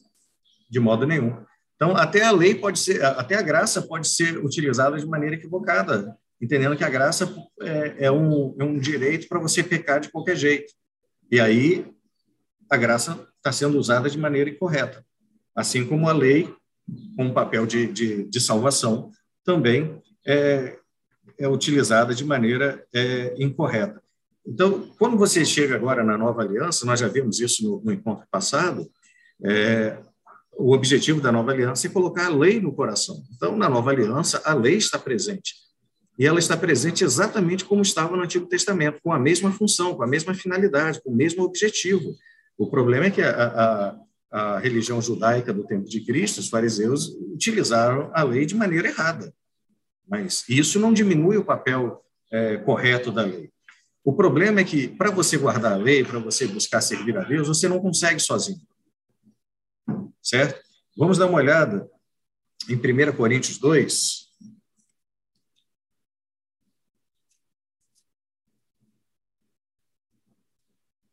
A partir do verso 14. Assim, ora, o homem natural não aceita as coisas do Espírito de Deus, porque lhes são loucura, e não pode entendê-las, porque elas se discernem espiritualmente. Porém, o, o homem espiritual julga todas as coisas, mas ele mesmo não é julgado por ninguém. Pois quem o conheceu, quem conheceu a mente do Senhor, que o possa instruir? Nós, porém, temos a mente de Cristo. Eu, porém, é, irmãos, não vos pude falar como crianças, é, como espirituais, e sim como carnais, como crianças em Cristo. Leite vos dei a beber e não vos dei alimento sólido, porque ainda não podeis suportá-lo, nem ainda agora podeis, porque ainda sois carnais. Porquanto, havendo entre vós ciúmes e contendas, não é, é assim que sois carnais e andais segundo o homem? Então, veja, essa é a realidade do ser humano. O ser humano é carnal, ele não é, é espiritual. Ele tem uma dificuldade para obedecer a Deus. E como a gente já falou antes sobre a, a, a justificação, há necessidade dessa circuncisão do coração, dessa renovação, desse clamor é, que o salmista diz lá no, no, Salmo 51, de ter um coração novo, e que aqui em João capítulo 3 é, é descrito como um, um, novo nascimento, o um nascimento do, do, do, céu. Vamos dar uma olhada lá em, em João 3.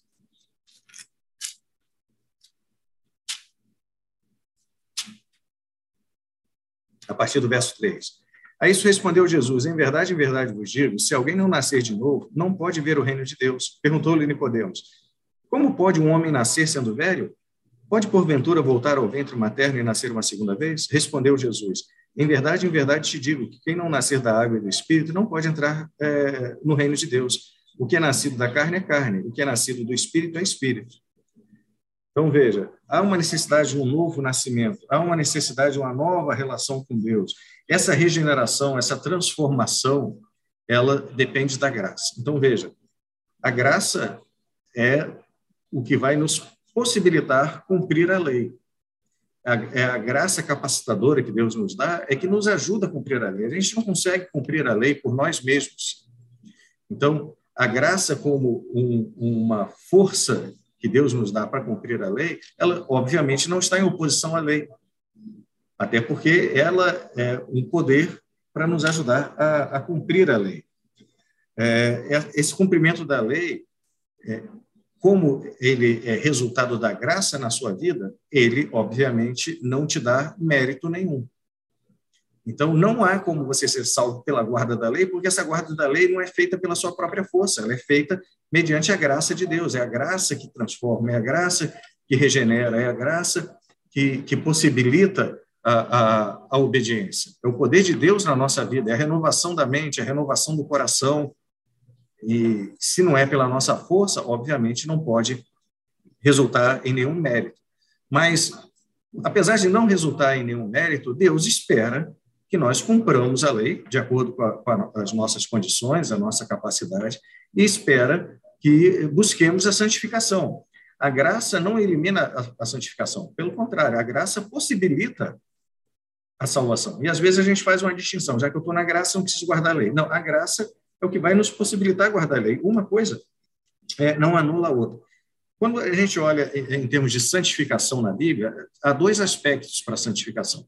O primeiro é a ideia de ser separado, separado por um propósito. Apesar de ter um propósito espiritual, um propósito moral, é, essa, essa separação não é moral, não é espiritual. Por exemplo, os é, utensílios do santuário, que eram santos, eles não eram santos porque não pecavam ou porque tinham uma qualidade moral. Eles eram santos simplesmente porque tinham um propósito é, santo, eles tinham um propósito separado para Deus, assim como o sábado. O sábado é um dia santo, mas ele em si mesmo ele não tem é, é, é, a espiritualidade. Ele não é um ser para ser santo no, no, no, sentido mais claro de santificação. É santo com a ideia de ser separado.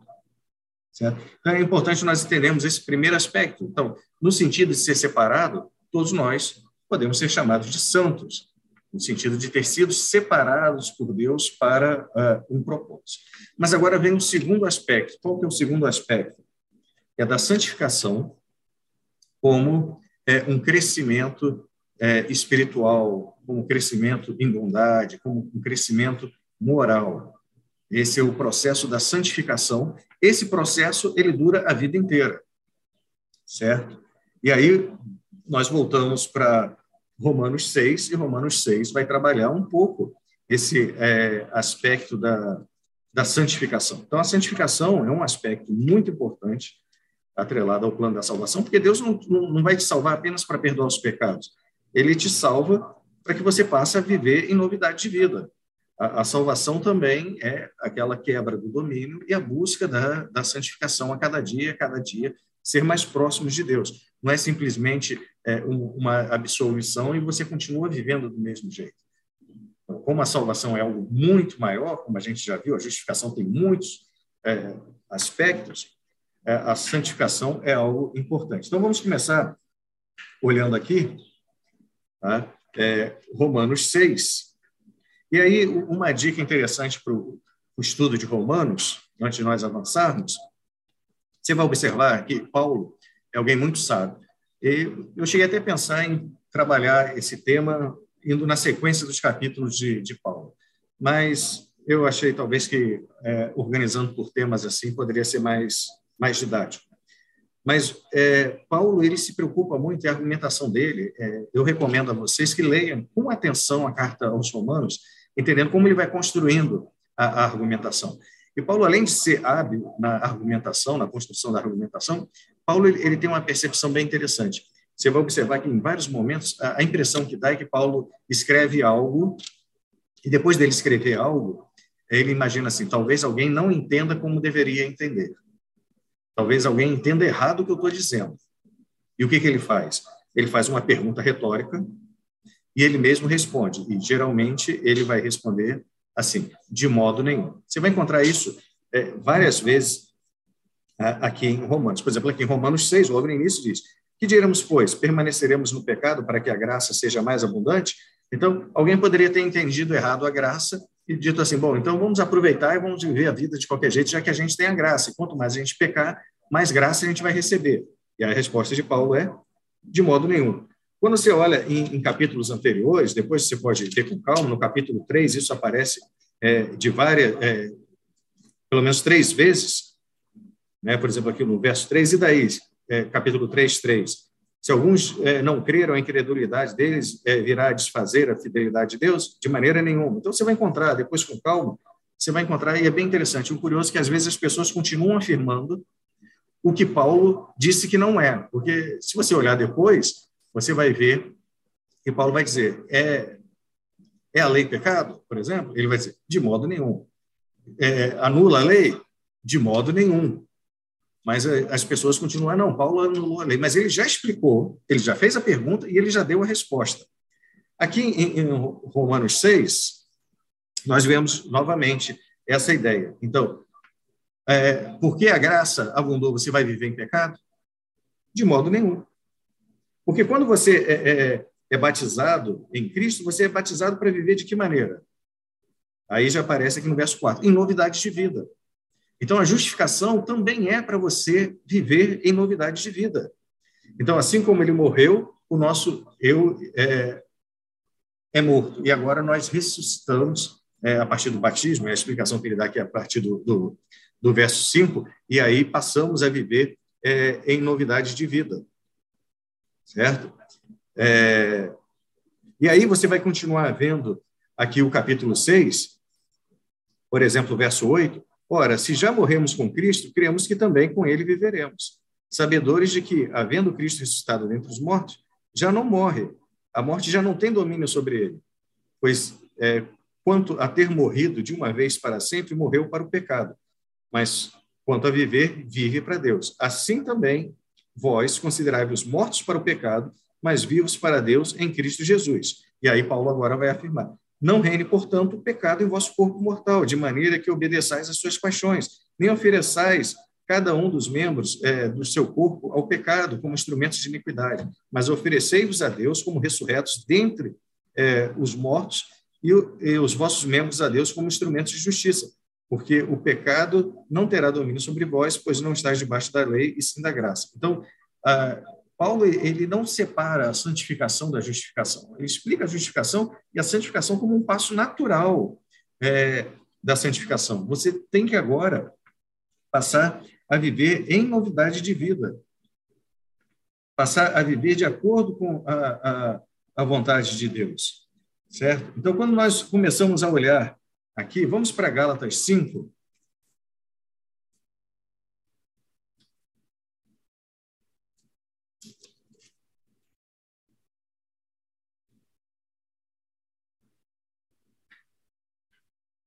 O, que se espera do cristão e o que não se espera. Então, você vai ter aqui, depois, quando a gente for entrar em obras, a gente vai entrar um pouquinho mais é, no detalhe nessas questões, mas ele vai dizer, olha, ele vai, no verso 19, descrever as obras da carne, é, e depois, no verso 22, os frutos do Espírito. E aí vai falar do amor, é, o, o, fruto do Espírito, melhor dizendo. Amor, alegria, paz, é, longanimidade, fidelidade, mansidão, domínio próprio. Tá? E aí mostra que os que são de Cristo Jesus crucificaram a carne com as suas paixões e concupiscências. Então, se vivemos no Espírito, andemos também no Espírito. Não nos deixemos possuir de vanglória, provocando uns aos outros, tendo inveja uns dos outros. A orientação é, a partir da, da justificação, você passa a viver em novidade de vida. Você passa a andar segundo o Espírito. Veja o que diz ali em Romanos 8, verso 4 a fim de que o preceito da lei se cumprisse em nós, que não andamos segundo a carne, mas segundo o Espírito. E nós vamos encontrar é, várias passagens falando sobre isso, mas para a gente poder é, avançar um pouco mais, nós vamos ver que essa a consequência de ser santificados, andar em novidade de vida. A segunda, é, o pecado já não vai reinar em nós, é o que está lá em Romanos 6,12. E a terceira é que você é chamado, que a gente acabou de ver aqui, chamado a utilizar os seus membros a serviço de Deus. Ou seja, a sua vida passa a ser uma vida de acordo com a vontade de Deus, trabalhando para Deus. É uma vida que você já não vive mais, mas Cristo passa a viver em você. E é isso que o apóstolo Paulo é, explica. E qual que é a importância da lei em tudo isso? Primeiro, é, qual é a função da lei? A lei tem alguma função? A lei é importante? Então, veja, primeira coisa que nós observamos na lei é que ela tem a função de revelar o caráter de Deus. E esse caráter precisa ser revelado até os dias de hoje. Então, portanto, a lei não pode ter sido é, abolida, até porque Cristo deixa bem claro que ele não veio para abolir, mas veio para cumprir. Aparece lá em Mateus 5,17. Quais são algumas das características da lei? Lá é, no Salmo 19 diz que a lei do Senhor é perfeita, o mandamento santo e puro. Né? É, Paulo vai dizer que a lei é santa, justo, é, a lei e o mandamento né, são santos, justos e bons. Né? É, todos os seus mandamentos são justiça. Você tem um Salmo 119 falando o tempo todo sobre a, a, a importância da lei. E assim como Deus é amor, como está lá em 1 João 4,8, o cumprimento da lei é a partir do amor. A lei é, é relatada em Romanos 7,14 como espiritual. Deus é espiritual. Então, veja, o primeiro aspecto da, da lei é apresentar o caráter de Deus. Qual é o segundo aspecto? Qual é o propósito da lei? Para que, que a lei foi dada? E aí, ao analisarmos o, aspecto, a, primeira coisa que a gente precisa saber é o seguinte: a lei não foi dada para nós guardarmos e sermos salvos por causa da guarda da lei. Então, toda vez que se interpreta a lei como um meio de salvação, há um problema. E isso está equivocado, porque a salvação é sempre pela graça, sempre por Cristo. Mas o fato da salvação não ser pela lei e ser pela graça, isso não anula a lei e nem reduz o papel dela, ela continua tendo papel. Veja, é, o que às vezes acontece é que a gente pega algo que tem um papel, coloca em outro lugar, e aí é que é a, o problema. Eu vou guardar a lei para ser salvo. A, lei, a Bíblia não ensina isso, mas a lei tem um papel importante. E qual que é o papel da lei? Qual que é o propósito da lei? Como eu disse, não é para resolver o problema do pecado. Isso aí é o sacrifício expiatório de Cristo na cruz que resolve o problema do pecado. Tá? Mas o que, é que nós podemos ver? Vamos para Romanos, aqui, capítulo 7, verso 7.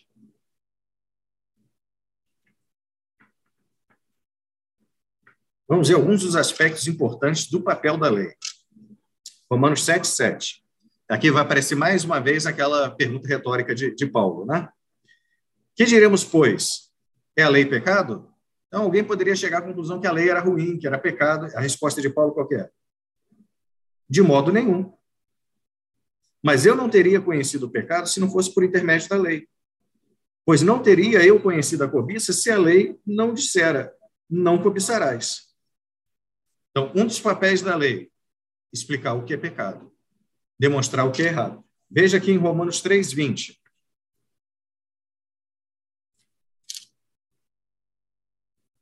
Visto que ninguém será justificado diante dele por obras da lei, em razão de que pela lei vem o pleno conhecimento do pecado. O que, que Paulo está dizendo? Olha, você não é justificado pelas obras da lei. Por quê? Porque a função da lei não é salvar. A lei uma das funções da lei é apontar, explicar, ensinar, alertar para o que é pecado. Essa é a função da lei. E nisso ela mantém é, o, o seu papel. Então, a preocupação da lei é mostrar claramente o que é pecado. Veja Romanos 5, verso 20. Sobreveio a lei para que avultasse a ofensa, mas onde abundou o pecado, superabundou a graça. A lei é para deixar claro o que é pecado, alertar o que não deve ser feito, e, por outro lado, o que deve ser feito. É, o estado de pecado, né, é, a salvação pelas obras, quando a gente começa a olhar, a salvação pelas obras, ela, ela não é possível, não, não há como você ser salvo pelas obras da lei. Veja o que diz aqui em Romanos 8, é, desculpa, Romanos 7, a partir do verso 8. Mas o pecado, tomando ocasião pelo mandamento, despertou em mim toda sorte de concupiscência, porque sem lei está morto o pecado. Ora, sem a lei eu vivia, mas sobrevindo o preceito, revivia o pecado e eu morri.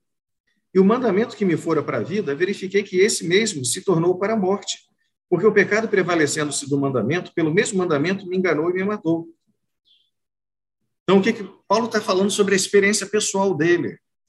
Ele que tinha aquela, aquele aspecto fariseu, né, salvo pela lei, para ele, guardar o mandamento estava resolvido o problema.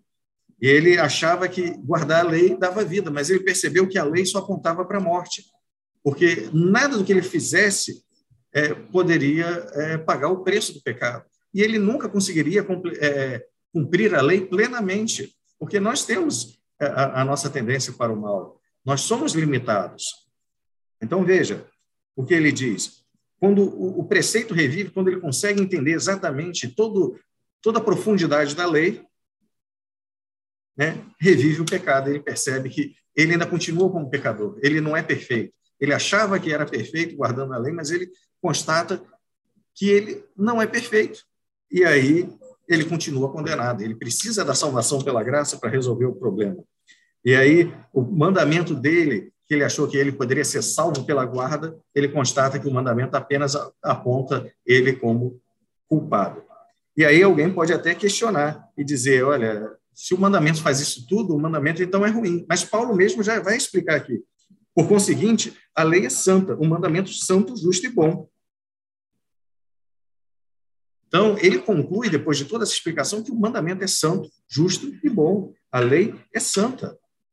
É importante é, nós entendermos esse propósito é, da lei aqui. A lei é santa porque ela reflete o caráter de Deus. Ela é justa porque ela apresenta o caminho da justiça, o correto, é, o, caminho correto, como se deve é, agir diante de Deus e das pessoas. Né? E ela é boa porque ela aponta um caminho. Ela não é o caminho, mas ela aponta para um caminho. Ela apresenta você como pecador e faz com que você perceba que você tem a necessidade é, de um Salvador. Então, a lei, dentro do papel dela, de apontar o pecado, de revelar o caráter de Deus, o papel dela de alertar quem de fato nós somos o que Deus espera de cada um de nós, ela é santa, justa e boa. Paulo não tem nenhuma é, oposição é, à lei. Qual que é o problema? Veja que em é, Romanos, é, 1 Timóteo 1,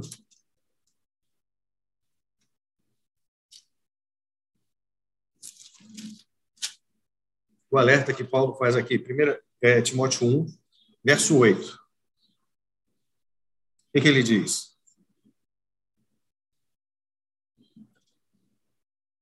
Ora, sabemos, porém, que a lei é boa se alguém dela usa de modo legítimo. A lei é boa para quem usa a lei de maneira correta. Quem usa de maneira incorreta, a lei não é boa. Você tem que usar as orientações bíblicas a partir das orientações bíblicas, não conforme eu penso, eu imagino, mas o que a Bíblia é, orienta. E por que, que essa lei é boa? Por que, que ela é, traz vida? Veja aqui, é, Romanos 10, verso 4. Porque o fim da lei é Cristo, para a justiça de todo aquele que crê. A finalidade da lei, o objetivo da lei, a função da lei é levar para Cristo. Então a lei é boa, mas ela, no lugar dela, como alerta para a situação que nós estamos, alerta para revelar quem é o caráter de Deus e alerta para a novidade de vida, como deve ser essa novidade de vida de agora em diante, como nós devemos viver é, de maneira diferente. A, a justificação pela fé é, é, se espera que aquele justificado viva em novidade de vida, viva diferente. Se você olhar aqui Romanos, a gente não vai ter tempo de, de trabalhar isso, mas quando você é, passa é, toda a explicação sobre a justificação pela fé, quando você vai pro, a partir do verso do capítulo 12 em diante, é, você vai ver toda a descrição de como a justificação na, pela fé vive, é, se dá na prática do, do, cristão. Como ele se relaciona com, com a igreja, como ele se relaciona com as autoridades, como ele se relaciona com o próximo, como ele se relaciona com a sua família, como ele se relaciona com os fracos na fé. A justificação pela fé não é simplesmente uma declaração de justiça e a vida continua do mesmo jeito se espera uma novidade de vida. Né? Então, veja, a lei ela aponta para é, para Cristo. Ela tem uma função importante. E se a graça é o que possibilita a, a guarda da lei é a lei que alerta para a necessidade da graça. É a lei que aponta para, o que nós somos e faz com que nós tenhamos necessidade da graça e, e possamos clamar pela graça. Então, uma coisa está ligada à outra, elas não são opostas. Dentro da função perfeita que cada uma tem, uma está atrelada à, à, outra. Não sei se isso ficou é, bem claro. Na questão da santificação e da perfeição, que foi uma pergunta que foi feita aqui, você vai observar que na Bíblia, é, alguns, alguns homens que não eram totalmente perfeitos são chamados de perfeitos. Você vai encontrar aí Noé, Abraão, né, o próprio Jó. E quando você vê, por exemplo, a descrição de Noé como íntegro e justo entre seus contemporâneos e tal, mais adiante você vai ver ele bebendo ali a bebida alcoólica, é, ficando nu e, e, tendo alguns problemas. Ele não era é, totalmente perfeito. Abraão também tinha a, a, as suas dificuldades. Então, nós vemos que uma das características importantes é que eles caminhavam com Deus, eles estavam naquela caminhada. Lembra da, da questão dos dois caminhos? É a perfeição no caminho, não é a perfeição na chegada. É a perfeição no processo. Às vezes, é, entenda, é, quando a gente olha para a perfeição, por exemplo, imagine uma cadeira. O que é a perfeição? Uma cadeira perfeita no, no pensamento grego. Uma cadeira perfeita no pensamento grego é aquela que é toda elaborada, toda é, com todos os detalhes, não tem um detalhe faltando. É aquela que a, a pintura está perfeita, a, a, é, ela é aquela cadeira que você olha e diz assim, não tem uma mais bonita que ela. Ela, todos os detalhes são precisos. Isso é a perfeição grega. A cadeira perfeita para o hebreu é aquela que você consegue sentar e ela não quebra. É só isso. Então veja, a, a perfeição bíblica ela não, não não depende assim de, de não ter nenhuma falha. É a perfeição dentro do processo. A gente vai ver isso aqui é, um pouquinho mais adiante. Então, você vai ver é, textos né, é, descrevendo é, as pessoas é, que deveriam buscar ser perfeitos diante de Deus. Vamos dar uma olhada aqui em Deuteronômio.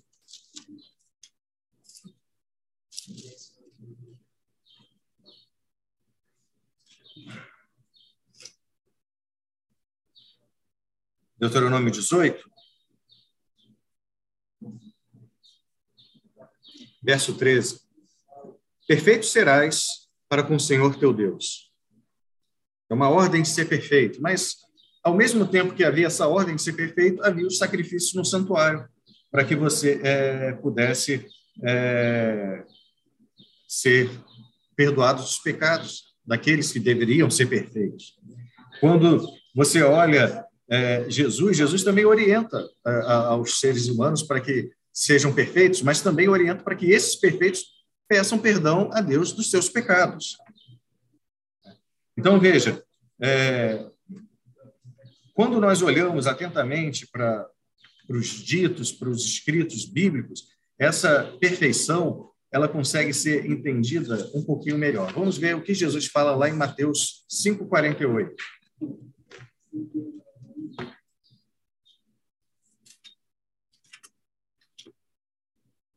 Mateus 5, 48. Portanto, sede vós perfeitos, como perfeito é o vosso Pai Celeste. É uma ordem para ser perfeito. Agora, no, logo no próximo capítulo, capítulo 6, o que, que diz aí? Verso 12. E perdoa as nossas dívidas, assim como temos perdoado os nossos devedores. Verso 14. Porque se perdoardes aos homens as suas ofensas, também vosso Pai Celeste vos perdoará. E se, porém, não perdoardes aos homens, tampouco vosso Pai vos perdoará vossas ofensas. Então, aqueles mesmos que têm que ser perfeitos têm que saber pedir perdão dos seus erros. Então, veja que a perfeição aqui é, é um pouco é, diferente do que é, nós entendemos, às vezes, como perfeição. É uma perfeição aperfeiçoada é, no amor. Então, quando você diz, é, quando Deus fala, quando é, os autores bíblicos falam, falam sobre perfeição, e Jesus vai falar é, a importância de ser perfeito, nós precisamos olhar aqui alguns textos bíblicos, mas eu queria é, destacar, talvez, aqui, é, para nós avançarmos um pouco, o texto que eu havia mencionado com vocês, que é Filipenses 3. Nosso horário já está avançando um pouco, eu vou tentar avançar. Filipenses 3. Esse é, um, é uma passagem muito interessante, Filipenses 3, a partir do verso 12. Diz assim: Não que eu já tenha recebido ou já tenha obtido a perfeição. Então, Paulo ainda não recebeu a perfeição. Mas prossigo para conquistar aquilo para o que também fui conquistado por Cristo. Então, Paulo ainda está no processo, certo? Ele ainda não conquistou, ele está prosseguindo, ele está avançando. Irmãos, quanto a mim, não julgo havê-lo alcançado, mas uma coisa é fácil. Esquecendo-me das coisas que para trás ficam e avançando para, os que, eh, para o que está diante de mim, prossigo para o alvo, para o prêmio da soberana vocação de Deus em Cristo Jesus. Então, Paulo aqui deixa bem claro: ele está no processo, ele está caminhando, ele ainda não alcançou, certo? Mas está na jornada. E, de repente, o que, que Paulo fala em seguida? Todos, pois, que somos perfeitos, tenhamos esse sentimento. Se porventura pensais de outro modo, também isto Deus vos esclarecerá. Então, ele ainda não alcançou a perfeição, ele ainda está no processo, mas já é perfeito. E agora, não apenas ele, mas todos são perfeitos. É isso que ele está dizendo. E o verso seguinte vai dizer o quê? Todavia, andemos de acordo com o que já alcançamos. Então, veja que a definição de perfeição aqui para Paulo é bem diferente da perfeição que a gente tem ideia. Ele está dizendo que ele, ele é perfeito no processo de alcançar a perfeição. Ou seja, essa é uma perfeição que poderíamos dizer que se aperfeiçoa. E todos aqueles que eram perfeitos, cada um estava num estágio diferente. Cada um caminhava de acordo com o que já, já havia alcançado. Então fica bem claro aqui que a ideia de perfeição não é uma chegada, é uma caminhada. Você olha lá no início de Coríntios, vai dizer aos santos que são chamados a serem santos. É um processo. Então, nós precisamos é, observar que aqueles que são perfeitos hoje são os que entendem que a perfeição é algo futuro, é algo que ainda está lá na frente. Parece uma contradição, um paradoxo, mas é isso que o texto bíblico ensina. Aqueles que são perfeitos são aqueles que sabem que estão no processo. São aqueles que ainda é, não chegaram. Né? Então, é, o andemos de acordo com o que é, alcançamos aponta que a plenitude ainda está no futuro. Isso só vai acontecer plenamente lá na, na glorificação. Agora, qual que é a chave da perfeição do texto bíblico? Quando você vai para a ordem de Cristo, em, em Mateus 5, ser perfeito como é perfeito o vosso Pai Celeste, ou até lá em. Vamos dar uma olhada em Lucas, que vai repetir de, de uma maneira um pouco diferente. Lucas 6. 6,36.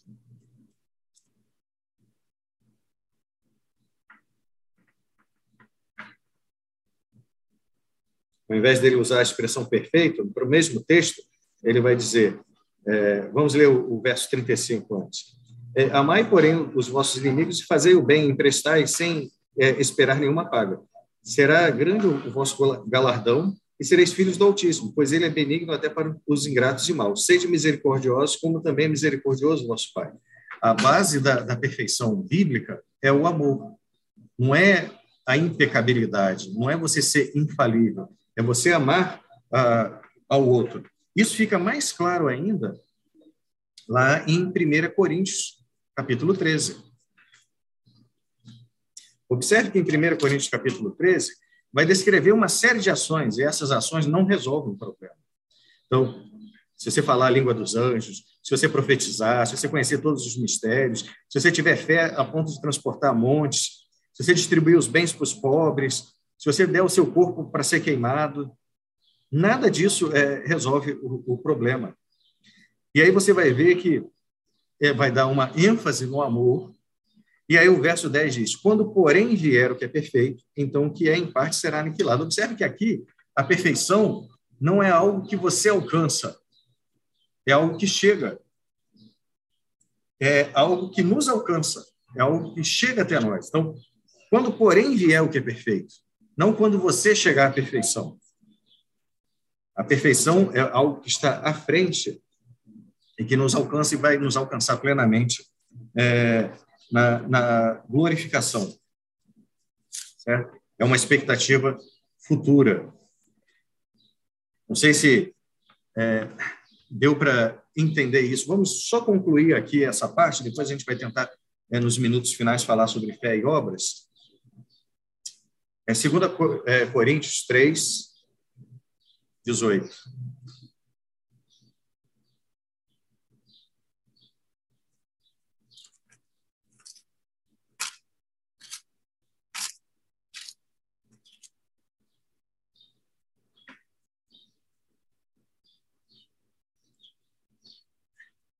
E todos nós, com o rosto desvendado, contemplando como por espelho a glória do Senhor, somos transformados de glória em glória na sua própria imagem, como pelo Senhor, o Espírito.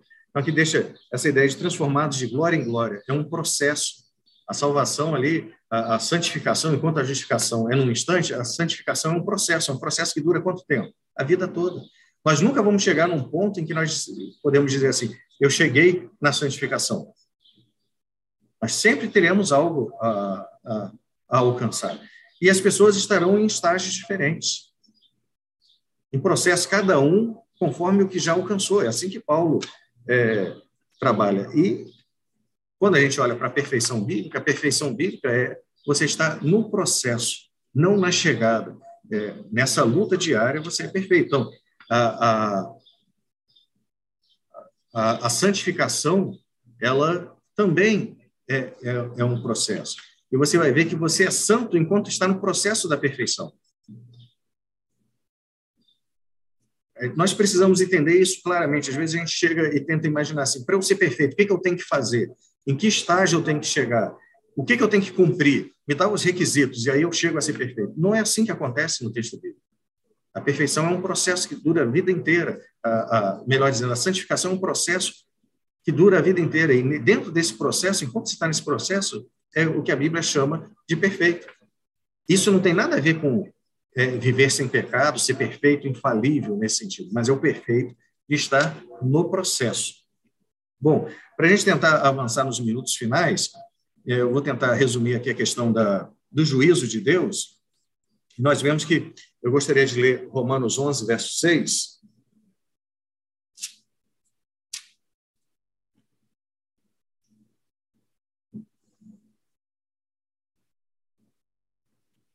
Romanos 6 diz assim: E se é pela graça, já não é pelas obras. Do contrário, a graça já não é graça. Então a salvação não é pelas obras, está bem claro. Mas o texto bíblico é rico em passagens sobre um juízo pelas obras. Jesus fala sobre um juízo pelas obras. Paulo fala sobre um juízo pelas obras. É, nós podemos ver diversas passagens, aqui, infelizmente, não vai dar tempo de nós lermos, mas, por exemplo, Mateus 25, é, Mateus 7, Mateus 18, é, passagens explicando que você vai ser julgado pelas suas obras. Então, é, como se dá é, é, uma salvação que é pela graça, mas um juízo que é pelas obras? Então, nós vamos ser salvos pelas obras? A Bíblia é clara em dizer a salvação não é pelas obras. E às vezes há crítica às obras, mas também, por outro lado, há o que são chamadas de boas obras. Por exemplo, Mateus 5,16.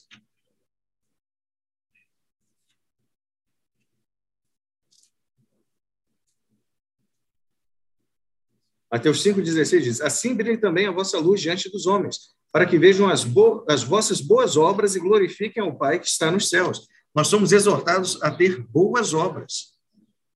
E o juízo será pelas obras, mas a salvação é pela graça. Então, o que, que nós precisamos entender?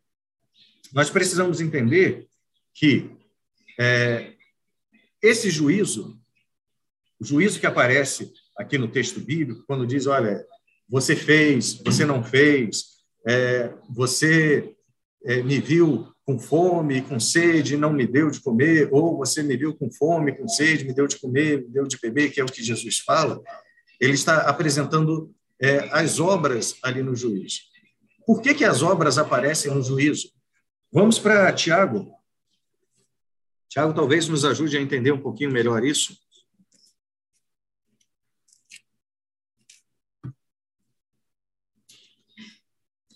Tiago capítulo 2.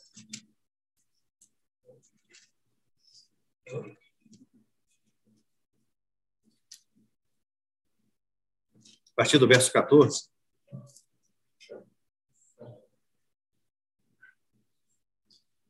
Meus irmãos, qual é o proveito se alguém disser que tem fé, mas não tem obras? Pode acaso semelhante fé salvá-lo?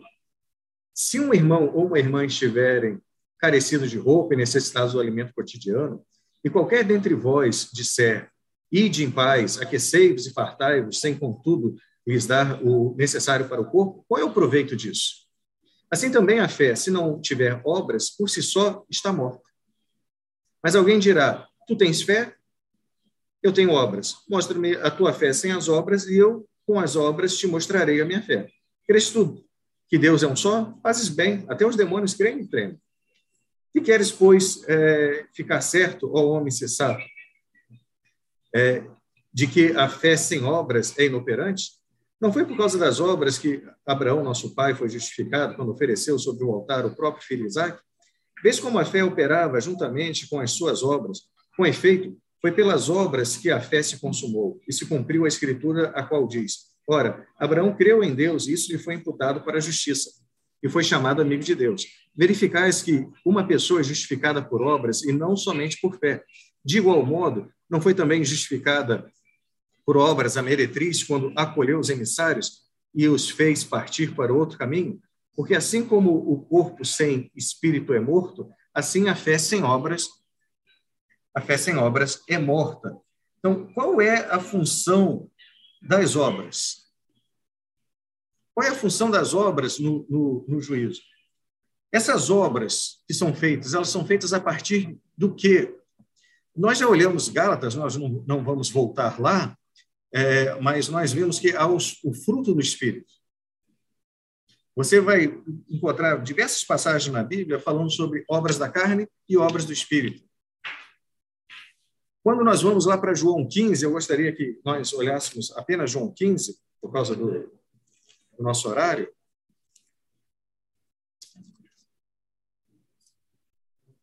Vamos olhar aí João 15, versos 4 e 5 apenas. Permanecei em mim e eu permanecerei em vós. Como não pode o ramo produzir fruto de si mesmo, se não permanecer na videira, assim nem vós o podeis dar, se não permanecerdes em mim. Eu sou a videira vós os ramos. Quem permanece em mim e eu nele, esse dá muito fruto, porque sem mim nada podeis fazer. Então, veja, as obras não salvam, mas elas são evidência da salvação. A fé sem obras é morta. Quando você é salvo, você é salvo para viver em novidade de vida.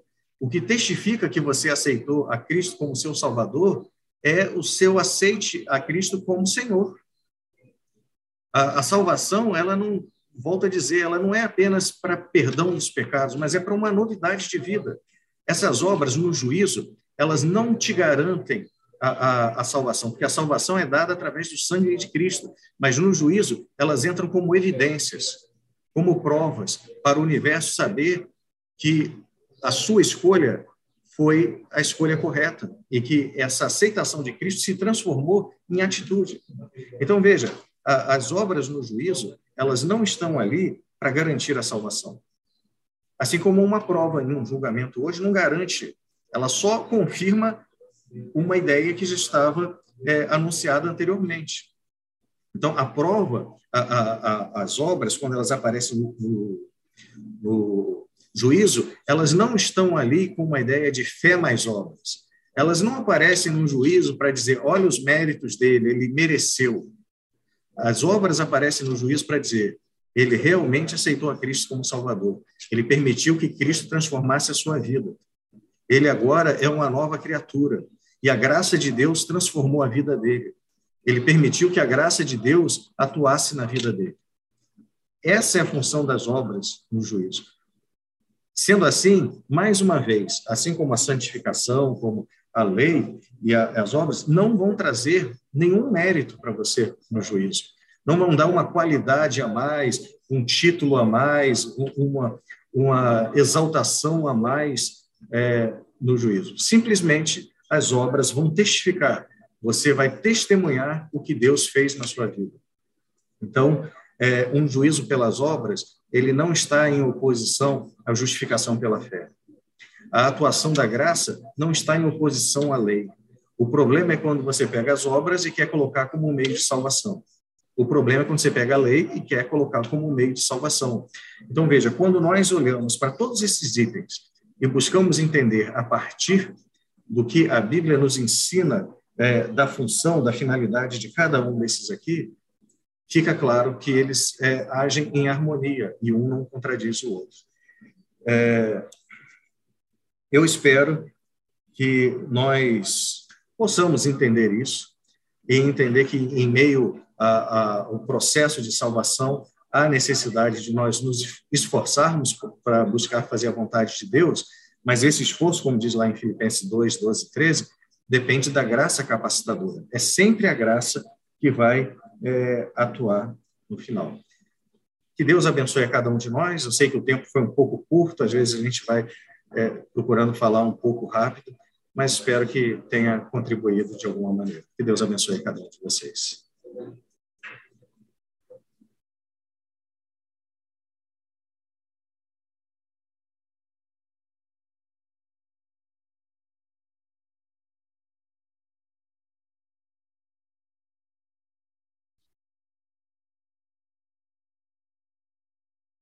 Ok.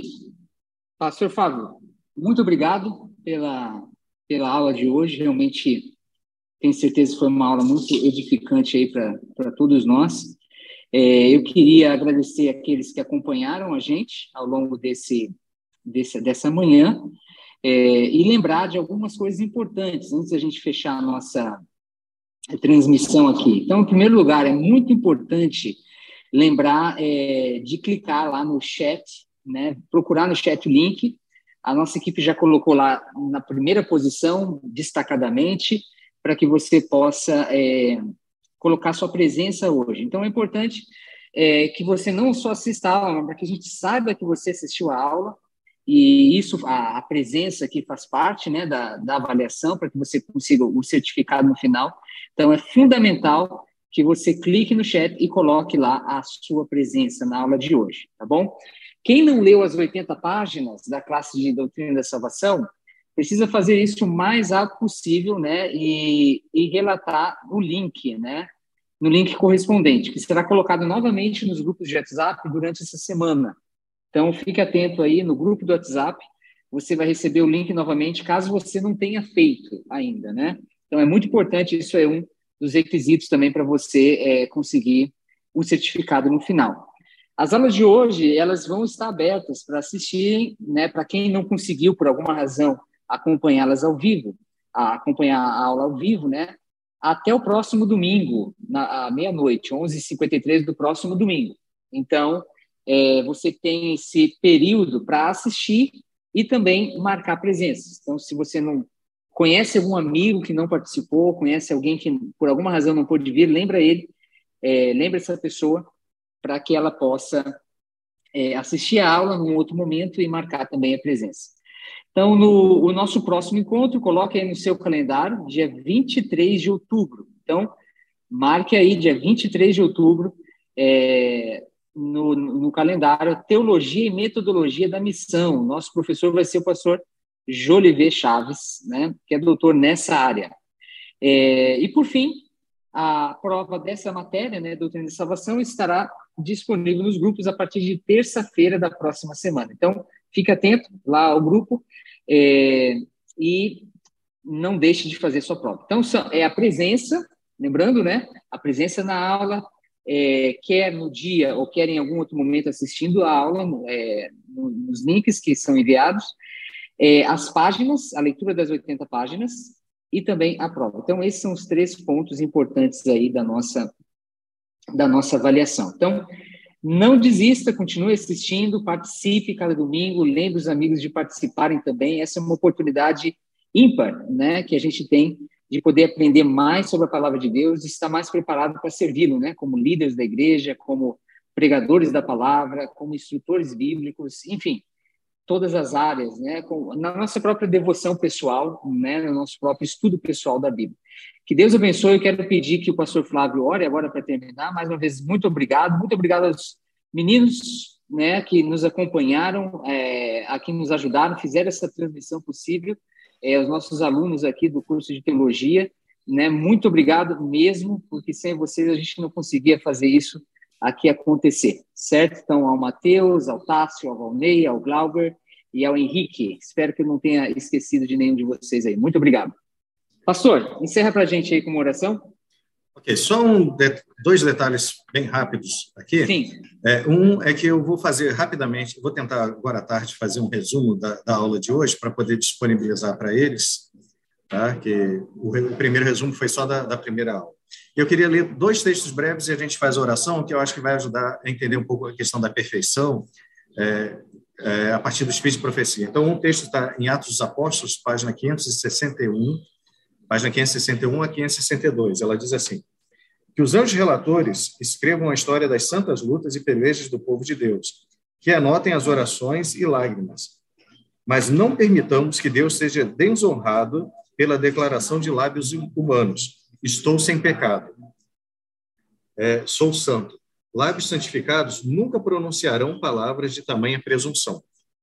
E a outra está em Testemunhos para a Igreja, volume 2, página 628. Então, há um erro em afirmar que está sem pecado, e na página 628 aqui diz o seguinte: o trabalho e o caráter de um verdadeiro pastor estarão de acordo com a vida de Cristo. Ele deixou sua glória, o alto comando do universo, honras e riquezas, se humilhou para atender às nossas necessidades. Não podemos igualar o exemplo, mas devemos imitá-lo.